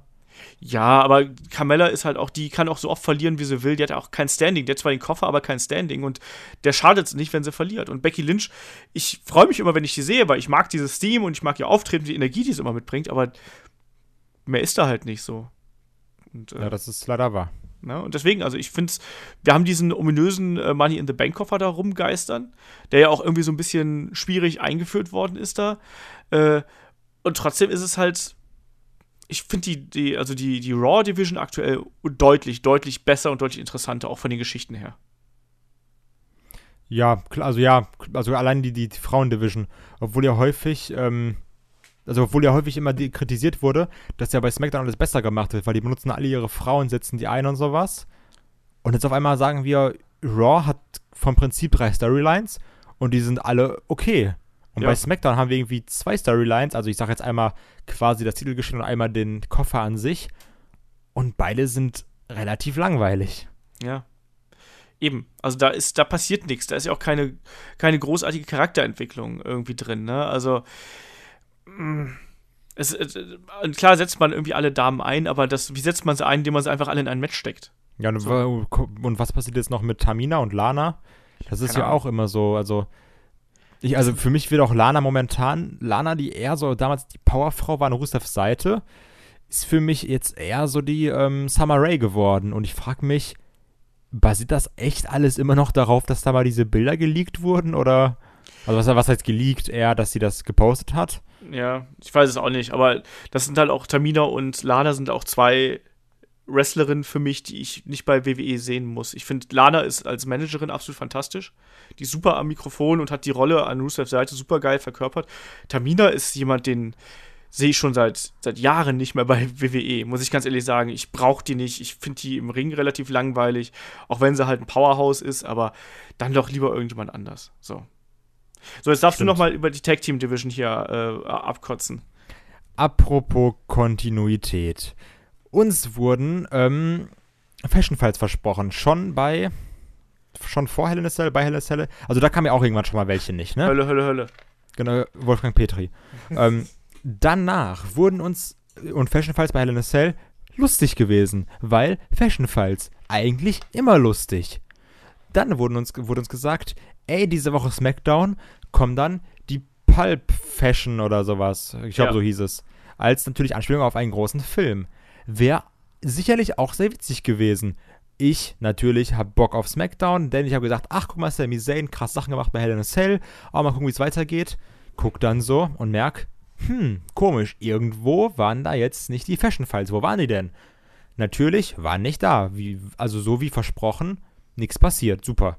Ähm, und dann hast du halt dieses Match, was dann angesetzt wird, und zwar ein Match, wo herausgefunden wird, okay, wer wird der Nummer 1 Hauptherausforderer? Weil, so wie du gesagt hast, ähm, New Day kriegt jetzt anscheinend kein Rematch. So, weil die, die Ha. haben sich jetzt so oft bekämpft. Hat der Olaf auch mal recht. Super, einmal. Kann man mal irgendwie im Kalender markieren. Ähm, und Usos sagen, hier Respekt, so, wir haben das Ding abgerissen und ist einfach definitiv, so haben wir gesagt, Usos und New Day haben Hell in Cell abgerissen. Dann kommt halt Chad Gable, Jason Jordan raus, dann kommt Ascension raus, dann kommen die Highbrows raus, wow, Highbrows, cool. Und dann kommen Brisango raus, kriegen natürlich von allen den größten Pop, weil sie einfach verdammt over sind. Wie schon seit den letzten zwei Monaten in etwa, würde ich sagen. Ähm, und dann gibt's halt, dann setzt Daniel Bryan Match an, hier Vierer-Match und der Sieger ist nochmal ein Contender. Und ich habe es extra nochmal geschaut. Das ganze Match alles so, ja, okay, hier und so, alles schön und gut. Und auch ansehnliches Match. Also war halt okay, war jetzt nichts Weltbewegendes, aber war okay. Und dann hast du einmal diesen Moment, wo ein Tyler Breeze, ich weiß nicht mehr, Zack Ryder, Chad Gable oder so einrollt und die Crowd geht apeshit. Also du hast richtig gemerkt, was für ein Pop in dem Moment kam, als Tyler Breeze den eingerollt hat, weil alle dachten, okay, jetzt kommt, jetzt, jetzt holt Breezango den Title Shot und dann gab es den Kickout. Ja. Und dann ist es nämlich so gekommen, dass dann Tyler Breeze, also, und du hattest halt die Ascension dabei, die, um es mal direkt zu sagen, dreckwert sind momentan, weil sie einfach nur als Lachnummer dargestellt werden. Und du hast halt auch noch die Hype Bros, die auch verdammt langweilig sind. Ein Motorola für mich noch mehr als ein Zack Ryder. Ähm, und wer steckt den Pin ein? Tyler Breeze. Sprich von Breezango, die am meisten over sind, wo die Leute gesagt haben, wir wollen, dass die gewinnen. Dann gewinnen Chad Gable und Shelton Benjamin, was auch okay ist eigentlich, weil da wird sicherlich auch ein gutes Match bei rumkommen. Jetzt so von der Storyline eher weniger, weil Chad Gable für mich auch noch nicht so mega den Charakter hat und Shelton Benjamin ist halt einfach dabei, weil das ist Shelton Benjamin. Und jetzt gibt es halt die Gerüchte, dass irgendwelche Backstage-Leute oder aus dem Creative-Team sagen, ach du, Fashion Files, irgendwie ist das nicht mehr lustig, sollen wir das nicht, sollen wir das nicht vielleicht fallen lassen? Und da denke ich mir ganz ehrlich, habt ihr einen Arsch auf? Ja. Also so, das, das ist komödiantisch eine der besten Sachen, die wir in den letzten Jahren hatten. Das ist richtig geil. So, du hast diese zwei Leute, die nichts waren, die langweilig waren, die keiner haben wollte. Du hast die so overgebracht, dass Leute sagen, okay, bitte lass Brisango gewinnen. So, so, sogar deren Merch verkauft sich. Und dann, dann machst du nichts daraus und das ist doch dumm, oder? WWE so, hört halt auf seine Fans. Nee, WWE hört halt auf seine Fans, weißt du? Die wollen mehr Roman Reigns und weniger Fashion Files. Äh, nein, also das, das, ist doch bescheuert. Das, heißt, doch, jetzt, das ist doch, das regt mich richtig. Ohne, ich finde Tyler Breeze, ne? Also, ich fand alles, was er gemacht hat, hat der so gut gemacht. Man kann sagen, was er will, oh, hier langweiliger Wrestler, aber der hat seine Gimmicks immer top verkauft. Also jetzt auch dieses Prince Pretty, was da für geile Sachen im NXT bei waren, was da für gute Entrances auch bei war und auch so von der Mimik, von der Art von seiner Schauspielerei wie, wie auch bei den Fashion Files extra schlecht manche Sachen rüberbringt, das ist top, wie der das verkörpert. Und Fandango auch, wie viel Mühe die sich einfach geben. Und dass das da nicht geschätzt wird, das kotzt mich unfassbar an. Ja, unterschreibe ich alles genauso, wie du es sagst. Ich finde auch, dass die äh, definitiv ihre Chance verdient hätten, auch mal da um das Gold äh, zu kämpfen. Wir hatten das ja vor, einer, vor ein paar Monaten gehabt, dass sie da äh, gegen Usos angetreten sind, war das doch, oder? Ja, genau. Ja, und äh, das war ja eher so, das war ja wirklich ein reines Comedy-Match. eher so Comedy-Match quasi. Genau, aber ich würde mir auch mal wünschen, dass die beiden dann auch wirklich irgendwie aus dieser Rolle dann zumindest im Ring so ein bisschen raustreten. Ich fand das auch nicht logisch. Also da, das hat halt vorne und hinten nicht gepasst und ich unterschreibe das vollkommen. Also äh, die Hype Bros, da wird es irgendwann den Split geben, da sind die weg. So, dann haben wir irgendwie einen langweiligen Zack Ryder und einen langweiligen Mojo Rawley. Ja, vielleicht kriegt man irgendwie Mojo Rawley noch als Charakter halbwegs interessant. Ein Zack Ryder ist halt für mich irgendwie durch. Ähm, dann haben wir jetzt äh, Gable und Benjamin. Die finde ich als Team, als Wrestler an sich, finde ich die echt gut und interessant. Charakterlich finde ich die aber ein bisschen blass, aber ich glaube, dass das Match gegen die Usos halt sehr, sehr gut werden kann, weil das einfach alles super gute Wrestler sind und ich glaube auch, dass das im Tag-Team funktionieren kann. Ähm, ansonsten, du hast gesagt, Ascension interessiert keinen irgendwie. Ich fand dieses Segment halt super cool, wo, sehr zum Lachen, wo sie dann da wieder verkleidet reingekommen sind und diese We want to be your friends oder was dann auf der Karte drauf stand. Ja, genau äh, das war halt dann schon lustig. Und ich musste übrigens auch bei letzten Fashion Files, muss ich auch sehr lachen, als sie dann den Koffer da gehabt haben. Und und als sie den Koffer in der Hand hatten, habe ich vor dem Fernseher gesessen. Wenn dieses Ding jetzt nicht leuchtet, dann schalte ich den Fernseher aus. Und natürlich hat es geleuchtet. Ähm, ja, und die Usos, da muss man jetzt halt mal sehen, wie es damit, äh, nicht Usos, die äh, The New Day, muss man halt mal sehen, wie das da mit denen jetzt weitergeht. Aber grundsätzlich hast du mit allem recht, ne? Also, ähm, dass man offensichtlich nicht auf die Zuschauer hört und sagt, nee, äh, das interessiert keinen und vielleicht ist es auch wieder vom Aufwand her zu groß oder sonst irgendwas, weil ich glaube halt schon, dass dieses Skript halt schon ein bisschen bedeutend anstrengender zu schreiben ist als ein, keine Ahnung, äh, hey du, sag mal was Ernstes in die Kamera, Promo, weißt du? Sag mal, dass der andere doof ist oder so. Ja, aber das ist ja die Sache, also jetzt kannst du ja auch sagen, okay, jetzt kriege ich nur noch Low-Budget-Filme, ohne zu schneiden mit meiner, mit meiner Legria, oder ich mache halt eine Game of Thrones-Episode. Ja. Das ist ja die Sache so. Dann, also jetzt als, als Multimilliardenunternehmen kannst du ja auch nicht sagen, das ist jetzt so, als würden wir sagen, okay, ähm, wir machen jetzt gerade Headlock, aber das ist jetzt schon echt aufwendig. So, wir machen ja Audacity und unsere guten Mikrofone. Ach, weißt du was? Ich setze mein Headset auf, da kann ich mich einfach gemütlich zurücklehnen und ähm, du nimmst über Skype auf und dann wir schneiden auch nichts und laden das einfach hoch und fertig. So, es ist einfacher. Genau. Das, das ist ja die Sache.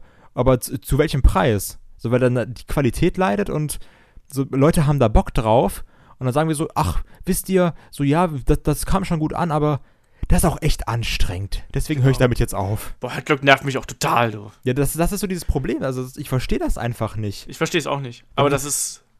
Wie häufig schaffst du das denn, zwei Wrestler, die vorher komplett äh, eigentlich zerstört waren, hier mit, mit Summer Rae und dem ganzen Kram, so gut wieder aufzubauen und dann sagst du, ach nee, jetzt reicht mal.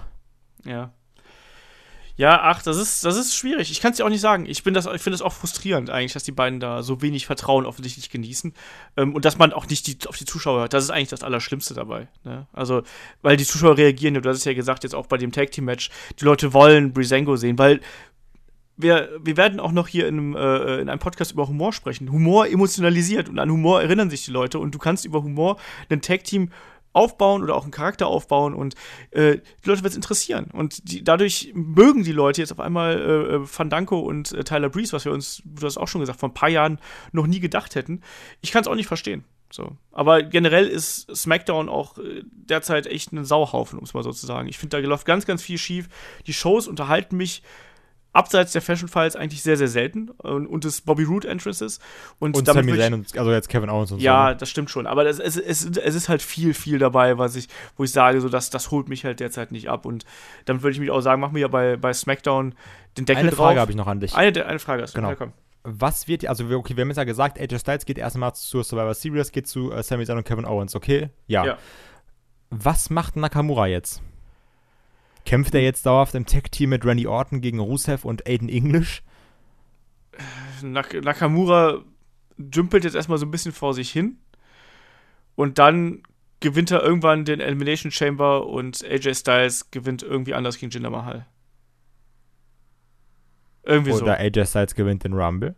Oder AJ Styles gewinnt den Rumble, das könnte auch Das sein. wäre so, oh, das, das wäre einer der geilsten Momente aller Zeiten. Ne? Oder, oder Shinsuke gewinnt den Rumble und AJ äh, gewinnt den Titel. Beim Lieber AJ, lieber AJ. Ja. Also irgendwie sowas. Also wir haben auch gleich noch eine Frage zum äh, Rumble, da wollte ich dann auch noch drauf eingehen. Ähm, trotzdem, lass uns mal hier den, den Deckel auf die, auf die Smackdown-Runde äh, machen. Wir haben nämlich auch, bevor wir zu NXT kommen, also wir haben nämlich ganz viele Fragen zu NXT, deswegen ver verwuscheln wir das so ein bisschen. Ähm, ihr wisst, Fragen schickt ihr an fragen.headlock.de und wir steigen jetzt gleich in den NXT-Fragenblock ein. Ähm, der, der Jan hat uns äh, gleich mehrere Fragen geschickt und äh, die erste Frage ist nämlich, ähm, das, das, ich überlege gerade, welchen nehme ich denn von den beiden? Machen wir erstmal den hier. Was haltet ihr von einem Pay-Per-View WWE versus NXT und welches Match wäre da ein Muss? Ähm, erstmal, also das kann man jetzt zweischneidig sehen. Kann man auch sagen, so, oh, hier Invasion, das war ja auch nix. Aber ähm, das wäre eigentlich an sich mal ganz gut, um so ein bisschen mal äh, so das, die, die Gewässer auszutesten. So, wa- wa- was könnte denn da gehen? Wer mit wem? Also, was wäre denn da möglich? So auch eher so als, als Special-Ding, vielleicht nicht so als was Großes oder sowas. Weil, ähm, ich war ja auch großer Fan davon, als dann einfach mal äh, ein CM Punk mit dem WWE-Titel bei NXT angetreten ist.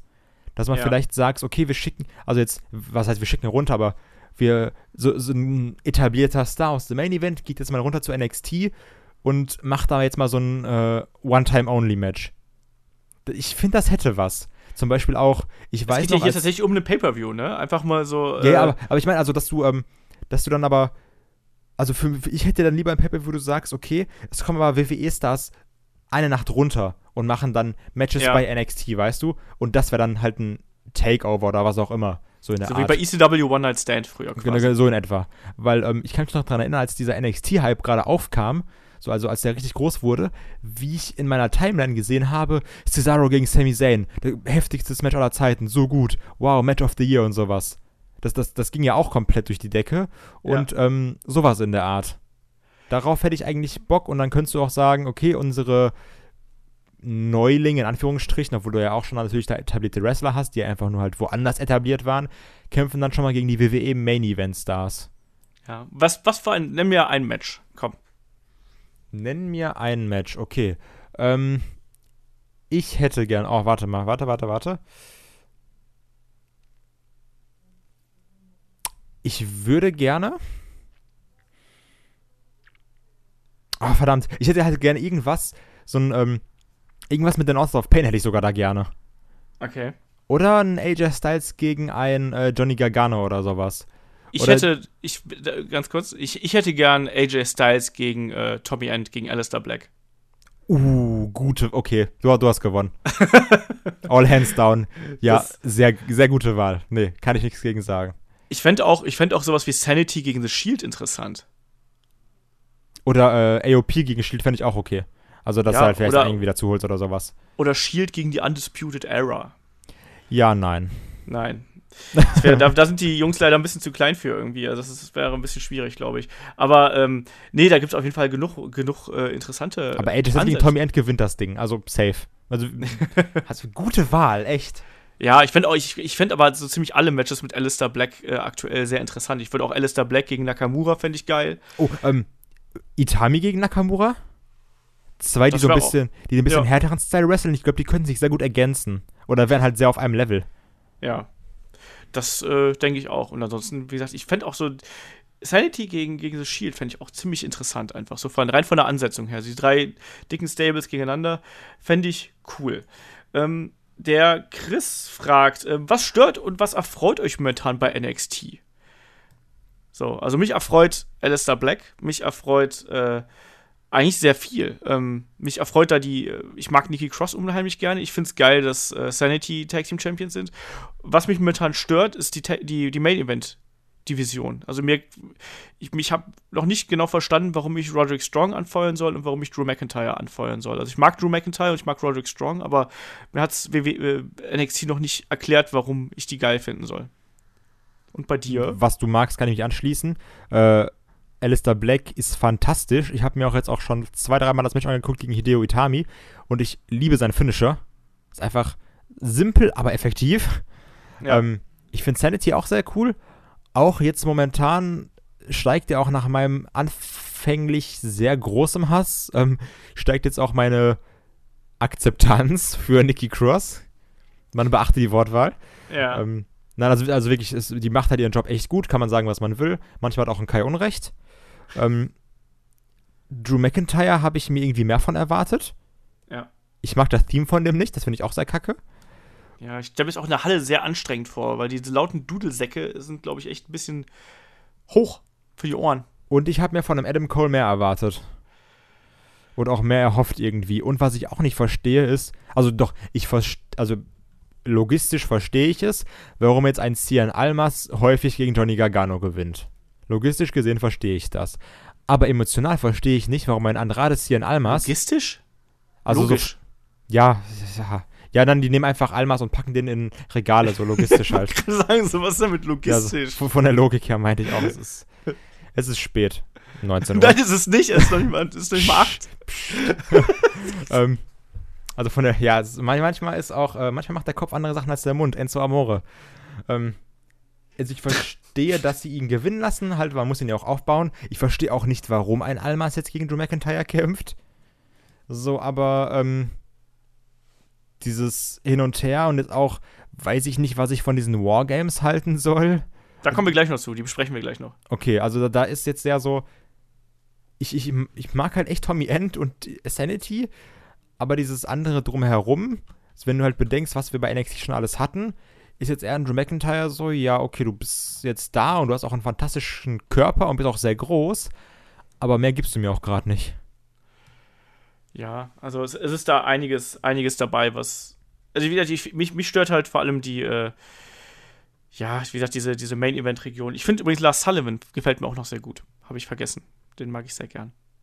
Aber von der Undisputed Era, die haut mich halt echt nicht um. Und ähm, da kommen wir dann auch gleich eigentlich zu, zur nächsten Frage. Da hat mich der, äh, der Sören hat uns über Instagram angeschrieben, äh, das, was wir denn von den Wargames halten. Das fragte auch noch jemand anders und ich finde gerade die Frage nicht. Wo ist es denn?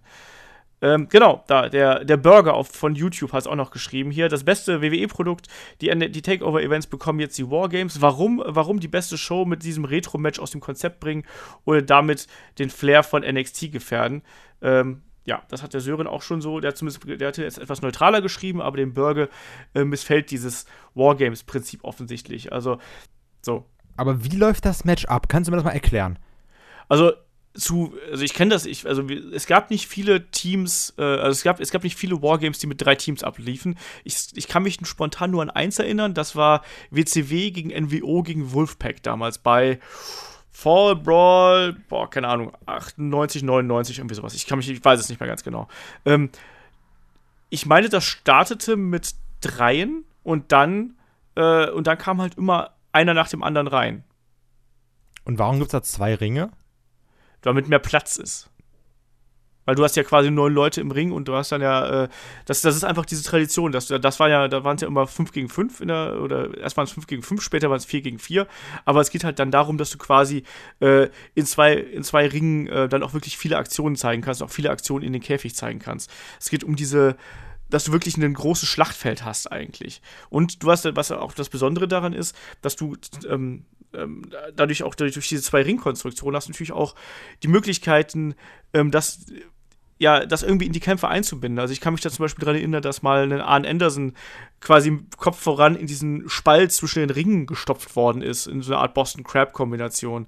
Ähm, und da kann man halt verschiedene Sachen machen. Es gab auch zum Beispiel Back-Body-Drops von einem Ring in den nächsten und solche Sachen. Also das äh, hat schon was, sagen wir es mal so. Ähm, die Frage ist nur, also die Frage von Burger fand ich halt ganz interessant. Also passt das überhaupt zum Konzept von NXT? Was meinst du dazu, so als äh, junge? Okay, also ich muss jetzt ja ehrlich sagen, ich bin halt echt noch so gespannt, weil ich nicht weiß, was ich mir noch da vorstellen kann. Ich habe nämlich auch eben schon, wie so ein bisschen in der Frage, auch mehrfach gelesen, dass die Wargames immer eher Trash waren und Müll. Und ähm, deswegen, also, weil wir haben ja gesagt, okay, NXT Takeover ist immer eine sichere Nummer. Ist immer gut, liefert immer ab. Ist die Frage, werden wir jetzt ein Takeover haben, wo wir sagen, hm, das hätten wir uns jetzt vielleicht schenken können? Na, also, dass die Wargames immer Müll waren, das stimmt auch nicht. Also, das Problem war eben, dass ähm, du musst halt immer eine Feder aufbauen, die dann auch zu den Wargames passt. Du hattest früher extrem starke Wargames. Also schau dir mal die Wargames von 1992 an. Fantastisch. 1991 genauso. Die wurden halt hinterher immer schwächer, ähm, muss man leider sagen äh, weil dieses Schema irgendwann sehr ähnlich geworden ist. Du hast immer zwei Vierer, äh, zwei, zwei Teams gegeneinander, meistens waren es Vierer-Teams, ähm, und das ging immer gleich. Das war nämlich immer so, zwei Leute fangen an, ne, von den rivalisierenden Fraktionen. Und da kam immer zuerst der, der Heal raus, damit das, die Babyface-Gruppierung im äh, Nachteil ist und zum Ende dann natürlich quasi alles aufholen kann. Und das hat die Matches immer ein bisschen kaputt gemacht. Die wurden dann von der, von der Ausrichtung her immer sehr ähnlich. Und das, das ist halt das Ding, weshalb viele die Wargames nicht so Interesse haben. Ich habe halt die Wargames als ziemlich gnadenlose Schlacht in Erinnerung, weil ich diese 1992er Wargames so extrem liebe.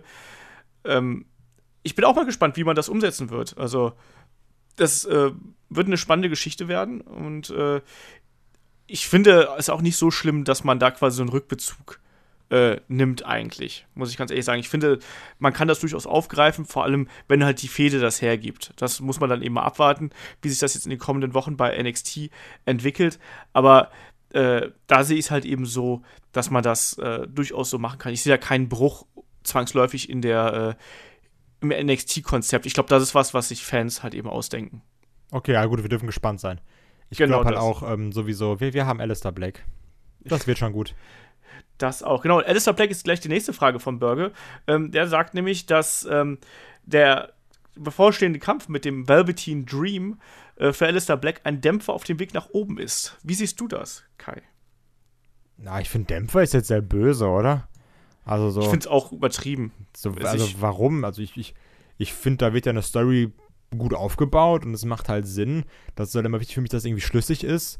Und ähm, das wird auch kein schlechtes Match, denke ich mir. Deswegen finde ich jetzt Dämpfer irgendwie unpassend. Ich finde es auch ein bisschen zu hart. Also ich kann das verstehen, dass man jetzt sagt, ich will Alistair Black jetzt möglichst weit oben sehen und er soll halt die mega spektakulären Gegner kriegen. Aber ich finde den Velveteen Dream Charakter total interessant. Muss ich ganz ehrlich sagen. Ich finde, der, der, hat, der ist anders.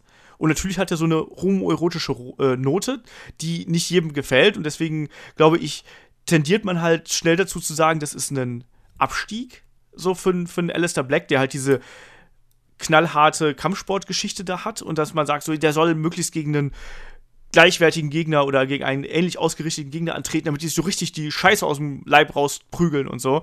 Aber ich finde gerade diese Gegensätzlichkeit der Charaktere und darauf basiert ja diese Geschichte, die finde ich halt gerade eben so interessant und das macht es halt da auch für mich aus. Und ich sehe da auch keinen Dämpfer. Ich finde Patrick Clark als Velveteen Dream sowohl von der Athletik her, vom Look und auch von der Art und Weise, wie er den äh, Charakter darstellt, finde ich super. Also ich kann da keinen Dämpfer dran sehen und Alistair Black wird noch früh genug äh, nach ganz oben aufsteigen. Außerdem da ist es auch immer das, was wir so ein bisschen äh, bemängeln, dass wir sagen, oh ja, hier und jetzt ist der quasi da und warum sollen wir den jetzt als etablierten Star nehmen? Also so, warum wird der nicht aufgebaut? Wo wir auch gesagt haben, macht das jetzt Sinn, dass ein Samoa Joe quasi kommt und direkt im Main Event ist, weil wir den als Star, weil, wir, weil uns gesagt wird, der ist jetzt ein Star? Oder macht es halt vielleicht doch nicht mehr Sinn, dass wir sagen, wie jetzt bei NXT, wir bauen eben unsere Stars, unsere Main-Eventer auf und sagen nicht, guck mal, da ist Tommy the End oder halt Alistair Black, je nachdem, den kennen jetzt vielleicht 20% von euch und deswegen ist es der nächste Main-Eventer. Sondern dass wir, dass wir zeigen, das ist der, er startet jetzt quasi bei Punkt 0 und arbeitet sich seinen Weg in den Main-Event. Das finde ich auch ja. eigentlich viel besser. Ja, du musst, es, Wrestling geht immer um um den Kampf, um den Kampf an die Spitze. Und auf diesem, auf diesem Weg dahin musst du halt eben diverse Hindernisse aus dem Weg räumen. Und der Velveteen Dream, finde ich, ist hier ein guter Punkt. Und ich, übrigens, ich glaube noch nicht mal, ich bin mir noch nicht mal so äh, sicher, dass Alistair Black hier gewinnt. Also ich glaube, dass, ähm, dass sie da hinter der, hinter der Bühne extrem hohe Stücke auf äh, ähm, den Velveteen Dream halten. Ich glaube, dass das ein. Ich finde den mega, muss ich ganz ehrlich sagen. Ich finde den total gut und interessant und äh, genauso wie in Alistair Black, ich mag die beide, aber ich finde auch, dass, ein, dass man sollte jetzt nicht sagen, dass ein Velveteen Dream jetzt ein Abstieg wäre, weil das ist er einfach de facto nicht. Ich finde den Namen ein bisschen doof. Das ist das Einzige. Aber ansonsten vom Auftreten her finde ich ihn klasse. Ähm, der Burger fragt noch, ähm, äh, Frage zu Leo Rush, der ist ja bei der letzten NXT-Sendung äh, debütiert. Hätte man ihn nicht direkt zu äh, Tour of Five live bringen sollen? Der äh, Kalisto-Spot war doch wie gemalt. Ich so. kenne Leo Rush nicht, tut mir leid. und genau da haben wir auch schon die Antwort, warum der Callisto-Spot nicht wie für ihn gemalt ist, weil, Callisto, äh, weil Leo Rush nicht bekannt ist. So. Ähm, ich weiß, dass äh, Leo Rush ultra populär in den Indies und so. Ich habe den auch ein paar Mal live gesehen, mega unterhaltsam ähm, und auch ein extrem großes Talent. Aber zum einen, der Junge ist gerade mal 19. Das muss man auch mal sich mal wegstecken. Ähm, ich glaube, dass ihm der Weg, den er dann bei NXT gehen wird, dass das viel wertvoller ist, als dass man ihn direkt ins Haifischbecken WWE wirft. Noch dazu, wenn man jetzt mal gehört hat, wie es gestandenen Wrestlern wie einem Austin Aries ich glaub, und. Ich glaube, der ist 22. Ich meine, ich habe 19 gelesen, aber. Äh, also bevor wir Leute kommen und sagen, Olaf, du hast einen Fehler gemacht. Ja, vielleicht, vielleicht ist er wurscht. Auf jeden Fall ist er sehr, sehr jung, sagen wir es so. Ähm, ich glaube, dass es ihm ganz gut tut, wenn er halt eben äh, erstmal noch bei NXT Erfahrung sammeln kann und auch sich so ein bisschen an den Style gewöhnen kann. Und die Leute sind ja auf ihn abgegangen äh, in seinem Kampf. Also von daher ist doch alles, ist doch alles gut. Er konnte dagegen Velveteen Dream echt glänzen, hat auch schöne Aktionen gezeigt. Aber ich glaube, dass der auch einfach noch so ein bisschen. Der kann halt seinen Indie-Style halt fahren, aber ich glaube, der muss halt auch lernen, wie er eben äh, sich sich selber pacen kann und, und solche Geschichten. Und wir werden von dem noch viele sehen. Wie gesagt, der ist noch sehr jung, egal ob 19 oder 22. Ähm, das, ist ein, das ist ein Rohdiamant und ich glaube auch, dass dieser Rohdiamant bei Tour of Five Live fast schon verschenkt wäre. Also wir haben heute schon sehr kritisch darüber gesprochen, was da passiert ist. Ich weiß nicht. Und wenn, wenn sie ihn da reingebracht hätten, wäre halt plötzlich der Underdog gewesen, der das Ding gewinnt. Und dann hätten sie alle geschrien, so, wer ist denn der kleine, der kleine Mann, der da plötzlich Champion ist? Ja, das ist so ein bisschen das Problem, ne? dass du ähm, dass du jetzt eigentlich immer sagst, okay, wir haben Indie-Stars, also jetzt auch, wenn du es bei diesen Tops annehmen würdest, wir haben jetzt einen Ricochet, der ein ähm, Top-Draw wäre, auch für die WWE, behaupte ich jetzt mal, ähm, ja. der quasi das Gesicht der Cruiserweight Division sein könnte, aber ähm, wär, es wäre halt, also jetzt siehst du es ja so und sagst, ein Ricochet wäre aber eine Verschwendung in Tour of Five Live. Eigentlich sollte man den da gar nicht hinstecken. Das heißt ja eigentlich, dass du jetzt vom Prinzip her behauptest, man darf oder sollte die guten Leute nicht ach, zu Tour 5 Live schicken, weil da gehen sie unter. Und das ist, glaube ich, auch so das, das Kernproblem davon. Dass ja, du die guten Leute da gar nicht haben willst, weil du weißt, das ist da nicht äh, optimal für die. Ja, das, das ist halt das Problem an Tour 5 Live. Ne? Also Neville und Austin Aries sind halt die populärsten Beispiele dafür. Wir haben heute schon drüber geredet. Ähm, deswegen, ich glaube, dass, dass, dass Leo erstmal da ganz gut aufgehoben ist, wo er jetzt ist und er soll da Erfahrung sammeln und er wird ja auch jetzt nicht, ich gehe davon aus, dass er auch nicht bei NXT sofort in einen großen Spot da äh, reingebuckt wird, sondern dass er erstmal aufgebaut wird und da kann man immer noch sehen, was man mit dem macht. So. Ähm, wie gesagt, der soll erstmal ein bisschen lernen. Also, einen Axel Dieter Junior haben sie auch noch nicht äh, debütieren lassen in irgendeiner Form. Also, ich glaube, das, das, macht ja, das macht man ja bei NXT häufiger mal, dass man die erstmal, die, die, die man gesigned hat, die präsentiert man kurz und dann nimmt man sie erstmal wieder weg. Und dann lernen die und dann kommen sie mit einem neuen Gimmick und einem, und einem Charakter und Promos und keine Ahnung was, dann kommen sie wieder. Das haben wir schon ein paar Mal gesehen und ich glaube, so wird das hier auch sein. Ne? Äh, nächste Frage, das ist dann schon so ein bisschen was, was Futuristischeres. Ähm, dann, das ist nochmal noch mal der Jan, ich bin jetzt ja so ein bisschen gesprungen hier, um die NXT-Fragen so ein bisschen zu bündeln. Ähm, der Jan fragt, wie würde, wie würde WWE in ein paar Jahren ohne Vince aussehen? So, wie NXT vermutlich. Das Nein, wie ja würde. die Frage, ne?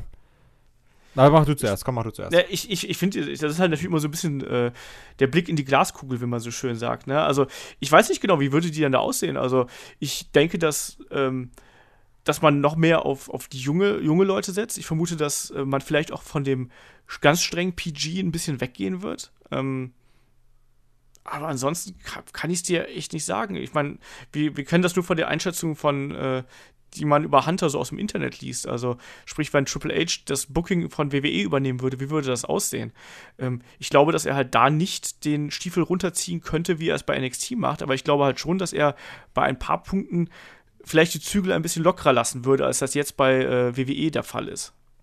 So, jetzt du. Also erstmal abgesehen CM Punk-Witz, hahaha, Piper-Promo, abgehakt. Ähm, jetzt ist die Frage, also ich glaube, dass ähm, das ist so ein bisschen dieses Problem, was ich dabei habe. Wenn du jetzt von NXT ausgehst, kannst du sagen, ah, okay, Triple H ist da so kreativ, der bookt da so und so, das, der macht das ja alles super. Die Frage, die ich mir dabei jetzt stelle, ist, kann er das so gut booken, weil da nicht so die Augen der Aufmerksamkeit drauf sind? Ähm, Mhm. Und ich meine, damit kann der es so gut booken, weil da nicht die Aufmerksamkeit der Mainstream-Medien so sehr drauf sind. Ja. Ähm, sprich, da kann halt auch mal Bitch und keine Ahnung was gesagt werden. Oder kann mal so ein bisschen äh, um die PG-Grenze getänzelt werden, weil du dich da nicht so stark vor Investoren verantworten musst, weil es ist ja trotzdem halt einfach noch ein Unternehmen äh, mit Aktien und keine Ahnung was. Und ähm, dann ist eben die Frage, kann er das, selbst wenn er sagt, okay, also selbst wenn wir alle sagen, boah, Triple H bookt NXT fantastisch und er ist da so ein geiler Typ, kann er das überhaupt im WWE-Programm, und damit meine ich halt im Main-Show-Programm durchsetzen? Genau. Oder ähm, gibt das da Sachen, mit denen er sich, also mit denen er bei den Anteilseignern gar nicht durchkommen würde? Und ich glaube, Ja. das ist auch so ein bisschen diese, in Anführungsstrichen, Arschlochrolle, die man halt Vince McMahon zuschreiben muss, dass er immer so ist, so, ja, der ist ja out of touch und sowas. Aber ähm, was auch teilweise sicherlich stimmt, also stimme ich auch sich in, in mehreren Belangen zu, aber da ist die Frage, sind dir da auch teilweise einfach die Hände gebunden, weil du aufgrund der Größe dieses Unternehmens die Möglichkeiten gar nicht mehr hast, dass du sagst, wir schmeißen jetzt jemanden vom Käfig und zünden den danach an und dann machen wir noch Witze über seine Kinder oder sowas. Also so, das, das ist die, also so, will jetzt irgendwie Little Caesars oder Rocket League zwingend davor Werbung machen. Ja, ja, eben. Also, ich glaube halt auch, dass bei WWE, da musst du halt ganz anders booken, als das bei NXT der Fall wäre. Und deswegen ist diese Frage gar nicht so einfach zu beantworten, weil wir gar nicht den Einblick da rein haben. Also, ähm, ich glaube, dass, dass Triple H da den Wrestlern mehr Freiheiten, was die Promos äh, anginge, lassen würde und vielleicht auch was so ein bisschen ihren, ihren Style angeht, äh, geben würde. Aber das ist, das ist extrem schwer zu sagen. Also, ich kann es dir, ich kann's dir nicht sagen, aber das Ding ist ja, also WWE wird ja so oder so weiterlaufen und die machen ja, im Endeffekt hat ja WWE eine, eine Transformation über die letzten äh, fünf, sechs Jahre durchgemacht, ne, was das Talent angeht, was den In-Ring-Style angeht. Man entwickelt sich ja und so wird es halt da auch der Fall sein. Ähm, möglicherweise wird es auch vielleicht in ein paar Jahren so der Fall sein, dass wir mehr, vielleicht ein bisschen mehr Strong-Style haben. Andererseits ist das, das kollidiert natürlich auch mit dem, äh, mit dem Plan, also mit dem, mit dem äh, Timeschedule. Wer ist es denn hier? Mit dem, mit der Masse an Veranstaltungen einfach, die man so äh, äh, bei WWE hat. Ne? Du kannst nicht diesen harten Stil, den äh, New Japan oder sonst irgendwas fährt, den kannst du halt nicht ähm, fahren, wenn du, keine Ahnung, fünfmal die Woche irgendwo deine Leute in den Ring schickst oder sowas. Das geht, das geht halt nicht, weil da machst du deine Leute kaputt. Es, WWE wird immer ein Massenprodukt sein, was in irgendeiner Form an den äh, immer ein bisschen kalkulierter sein wird, als das Indie-Shows oder sonst irgendwas sein werden. Ne? Daran, daran äh, das, so wird es halt laufen. Das wird es halt eben auch sein. Dafür hast du dann eben aber auch die großen Stars, die dann gegeneinander treten und eben diese Ausbrüche nach oben. Ich finde, dann ist immer WWE immer am spannendsten, wenn du halt diesen extremen Push plötzlich hast. Ähm, der Jan hat noch eine andere Frage geschrieben, die auch so ein bisschen an, an die Glaskugel erinnert. Und zwar, wie würde die, die heutige Wrestling-Welt aussehen, wenn es die WCW und die ECW noch geben würde? So, darüber kann man einen Podcast machen, ganz ehrlich. So, also, ähm, das finde ich eine sehr interessante Frage. Ähm, Kai, du hast die, die Promotions ja nicht miterlebt, aber jetzt stell dir mal vor, es gäbe zwei andere große Promotions auf dem Markt. Wie ich, würde das wohl aussehen? Ich wollte gerade sagen, also jetzt allein so vom, vom Wrestlerischen her kann ich da nicht so sehr viel mitsprechen, aber es ist ja einfach so, ähm, getreu dem Sprichwort Konkurrenz belebt das Geschäft, sagen ja auch viele, okay, zu Zeiten der äh, Monday Night Wars und sowas, war das Produkt besser, weil du hattest Konkurrenz. WWE musste sich ja behaupten. Jetzt sind sie ja in so einer Monopolstellung eigentlich, dass sie ähm, für den Mainstream-Markt, jetzt im Moment kippt sie ja wieder so ein bisschen, aber eigentlich der einzige Anbieter sind. Und alle sagen ja, okay, WWE ist halt quasi die Übermacht. Und ähm, die, wir, müssen uns, wir müssen uns nicht mal anstrengen, also um es jetzt mal ganz salopp zu sagen. Also klar gibt es halt Quoten, bla bla bla, aber ähm, ist ja trotzdem so, WWE wird geguckt von den Casual-Fans, weil es eigentlich das einfachste und vielleicht sogar einzige zu empfangene ist. Und ähm, deswegen kannte man schon sagen, ist halt die Frage, der, ähm, der Markt wäre auf jeden Fall schwerer umkämpft. Ich meine jetzt nicht nur irgendwie im Sinne von Einschaltquoten oder sowas, aber auch einfach der Markt an Talent und sowas. Also da kannst da kann jetzt nicht eine WWE sagen, ähm, wir kaufen jetzt quasi mal den gesamten Indie-Markt leer, sondern musst du dich ja nochmal durch andere, gegen andere ähm, Unternehmen durchsetzen. Und ich glaube auch, dass dadurch dann allein dieses Preisgefüge sich komplett verschieben würde, so ein bisschen wie in Richtung Fußball. Also, weil klar, wenn jetzt irgendwie ähm, zehn Clubs um Spieler bieten, ist, treibt sich der Preis ja automatisch höher, als wenn du sagst, okay, ich bin jetzt die WWE, ich gebe als einziger ein Gebot ab, in mir kann eh keiner mithalten. Und du nimmst das dann sowieso an, weil es gibt keine Indie-Promotion, die, die, dir vom Prinzip her das bieten kann, was ich dir biete. Und ähm, letztendlich glaube ich trotzdem, dass es nicht so wäre, dass ähm, drei Companies in dieser gewissen Größe nebeneinander her existieren könnten. Also irgendwann wird eine Company die andere schlucken. Ja, das auf jeden Fall. Was ich interessanter finde, du hast gerade gesagt, äh, WWE könnte sich in so einer Konstellation nicht irgendwie frei bei den Indies bedienen. Die Frage ist, würde es die Indies, wie wir es heute kennen, überhaupt geben in dieser Form? Weil das glaube ich nämlich nicht. Klar hast du dann kleine Ligen, aber ich glaube halt nicht, dass du dann diese Vielfalt an, an verschiedenen Promotions gehabt hättest, sondern äh, letztlich geht es ja dann darum, also wenn der, die Monday Night Wars sind jetzt 16 Jahre her, ähm, als die geendet sind, 2001, jetzt haben wir 2017.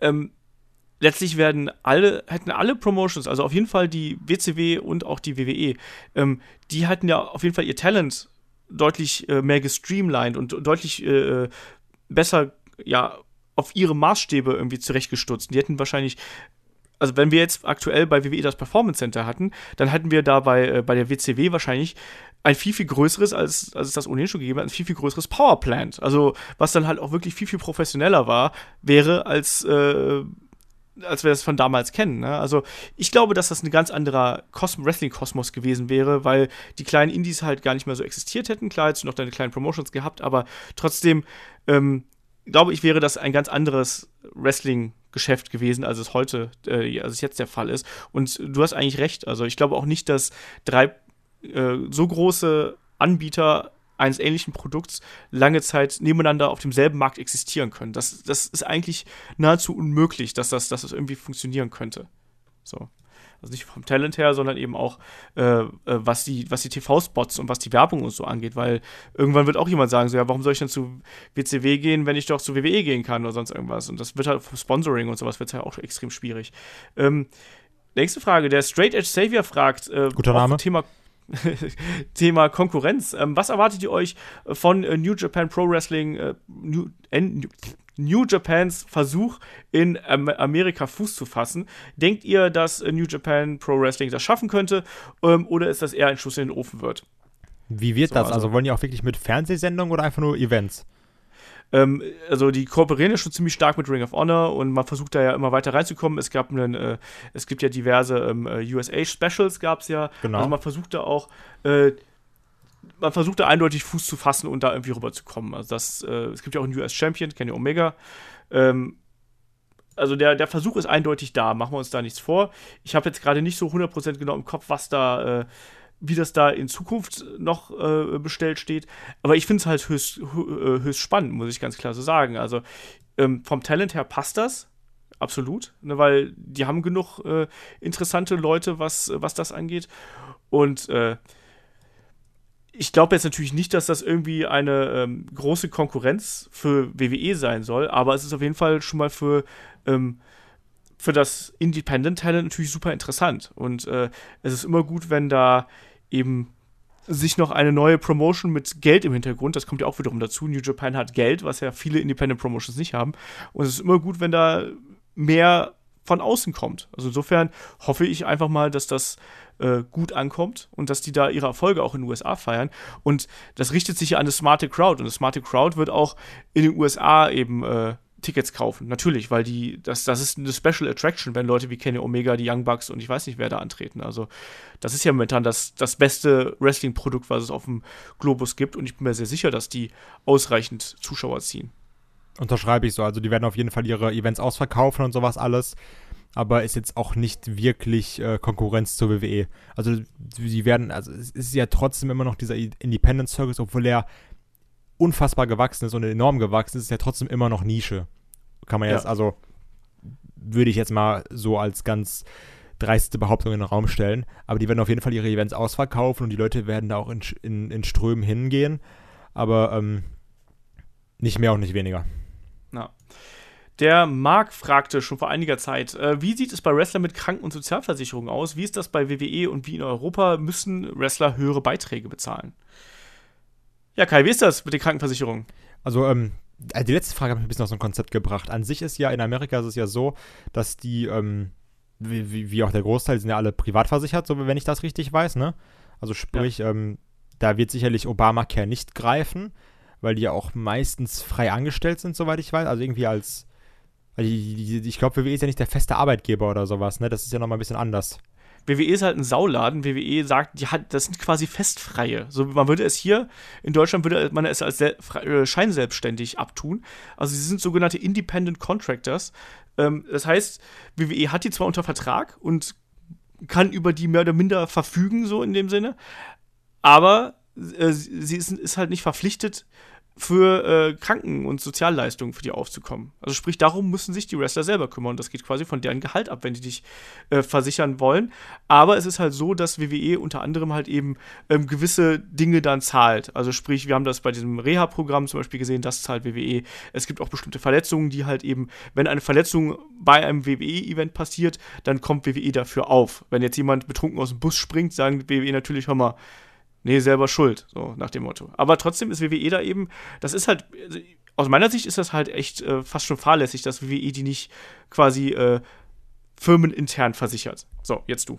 Und ähm, dann ist die Frage, also ich denke mal, dass das deckt erstmal diesen amerikanischen Markt ganz gut ab. Jetzt die Frage, wie das in Deutschland ist. Und ich glaube, das ist auch eigentlich alles nach freiem Vertrag, soweit ich weiß. Also sprich, du irgendwie wirst nach Auftritt bezahlt. Und ich denke mal, dass die Leute sich dann auch wie Selbstständige versichern müssen genau. Also machen wir uns da nichts vor. Also ähm, das meiste im Wrestling, gerade bei den, bei den Indie-Promotions, läuft ja per Handschlag ab. Also da gibt es ja auch keine, klar gibt es da Verträge, wenn du halt die großen Stars hast, aber ähm, ich bin mir relativ sicher, dass es jetzt da keine, da, da, da wird viel übers Telefon, über E-Mail geredet, so nach dem Motto, ja, bla bla, so viel Geld bekommst du, kommst du dann dahin, wir holen dich ab und so weiter und so fort.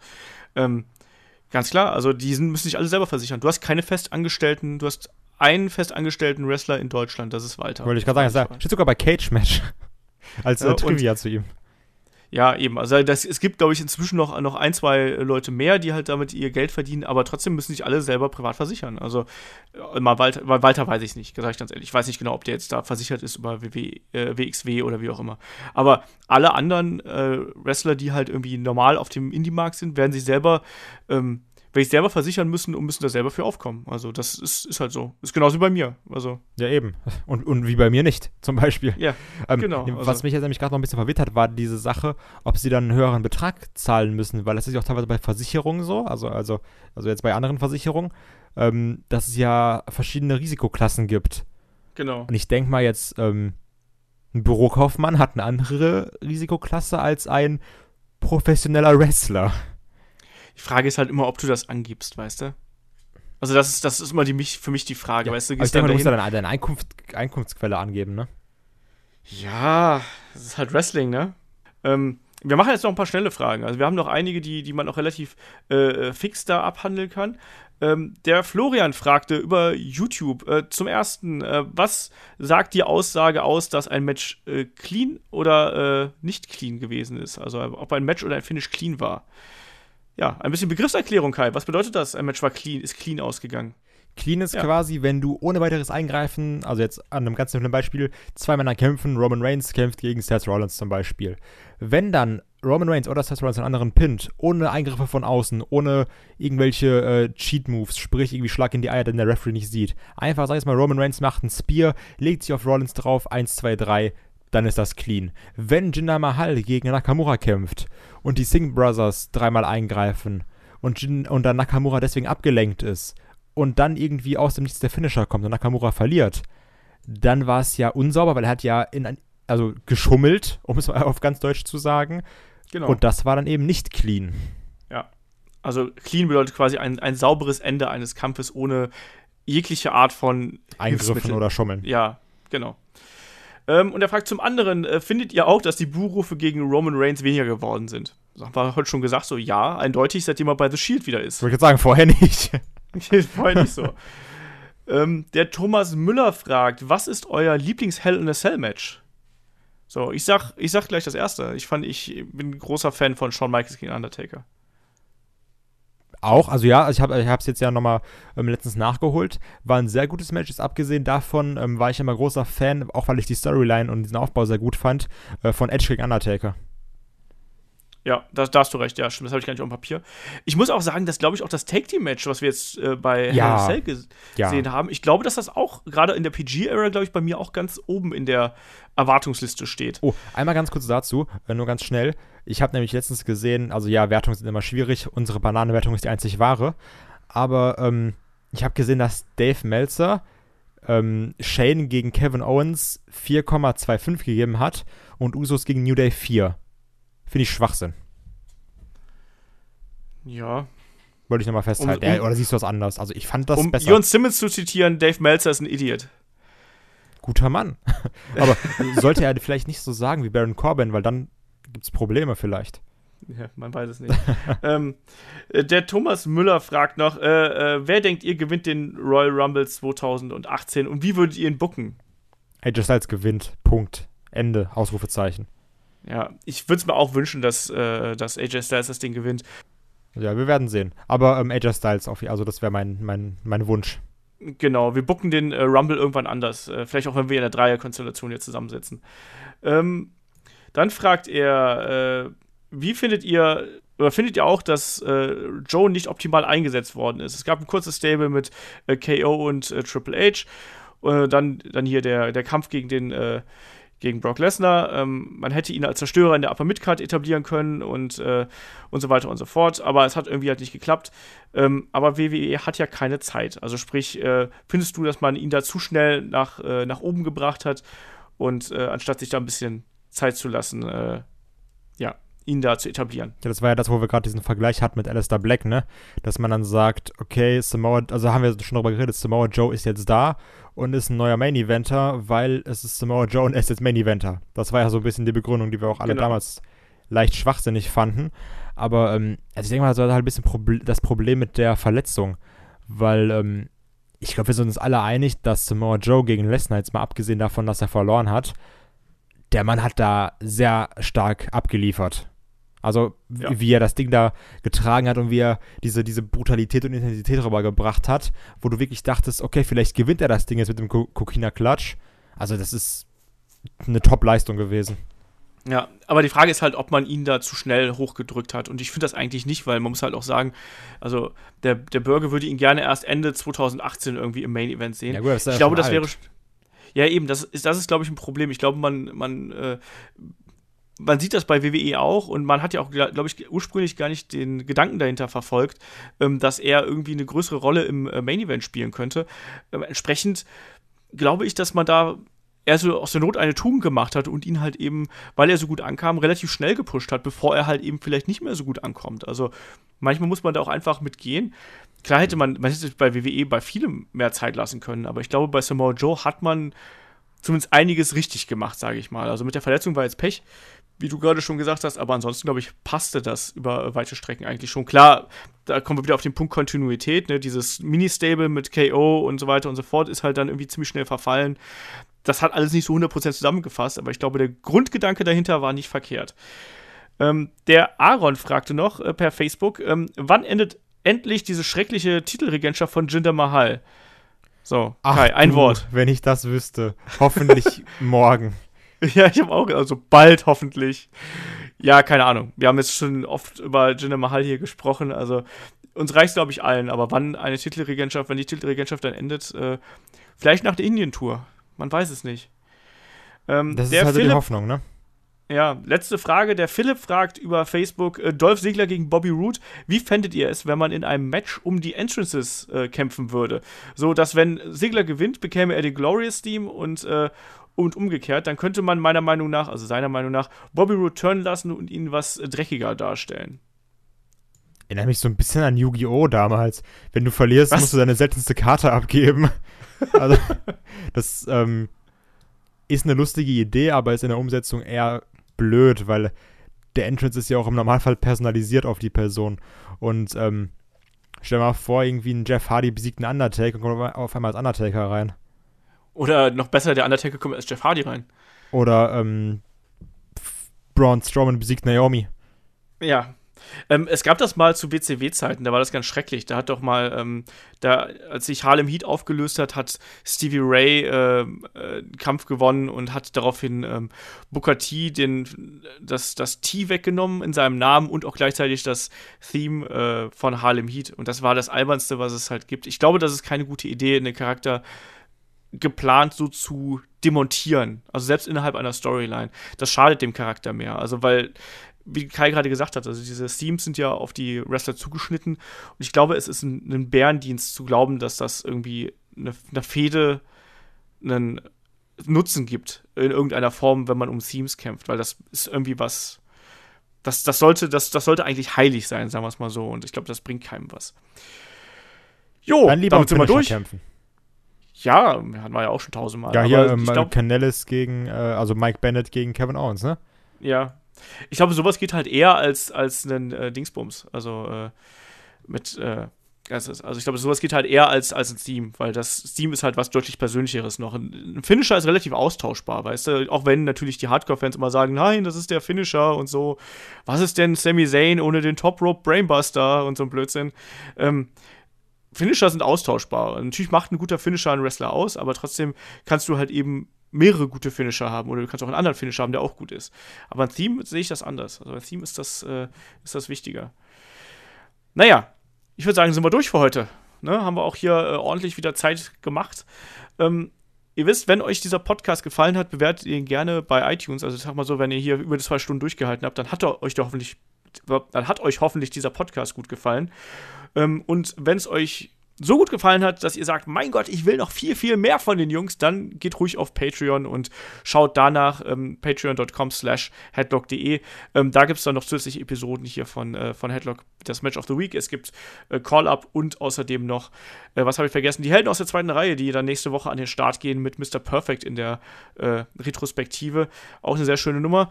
Ich würde sagen, danke Kai. Ne? Danke Olaf. Äh, es war mir ein Fest und äh, wir hören uns dann schon unter der Woche wieder. Da geht es dann weiter mit der Preview zu äh, WWE TLC und am nächsten Wochenende dann, so passend vor Halloween, geht es dann weiter mit äh, Wrestling Trash und allem, was irgendwie mit was Übersinnlichem im Wrestling zu tun hat. Auch da sind wir gespannt drauf. Da ist dann auch der Kai wieder mit dabei. Und ich würde sagen, wir hören uns dann nächste Woche wieder. Macht's gut, bis dahin. Tschüss. Ciao.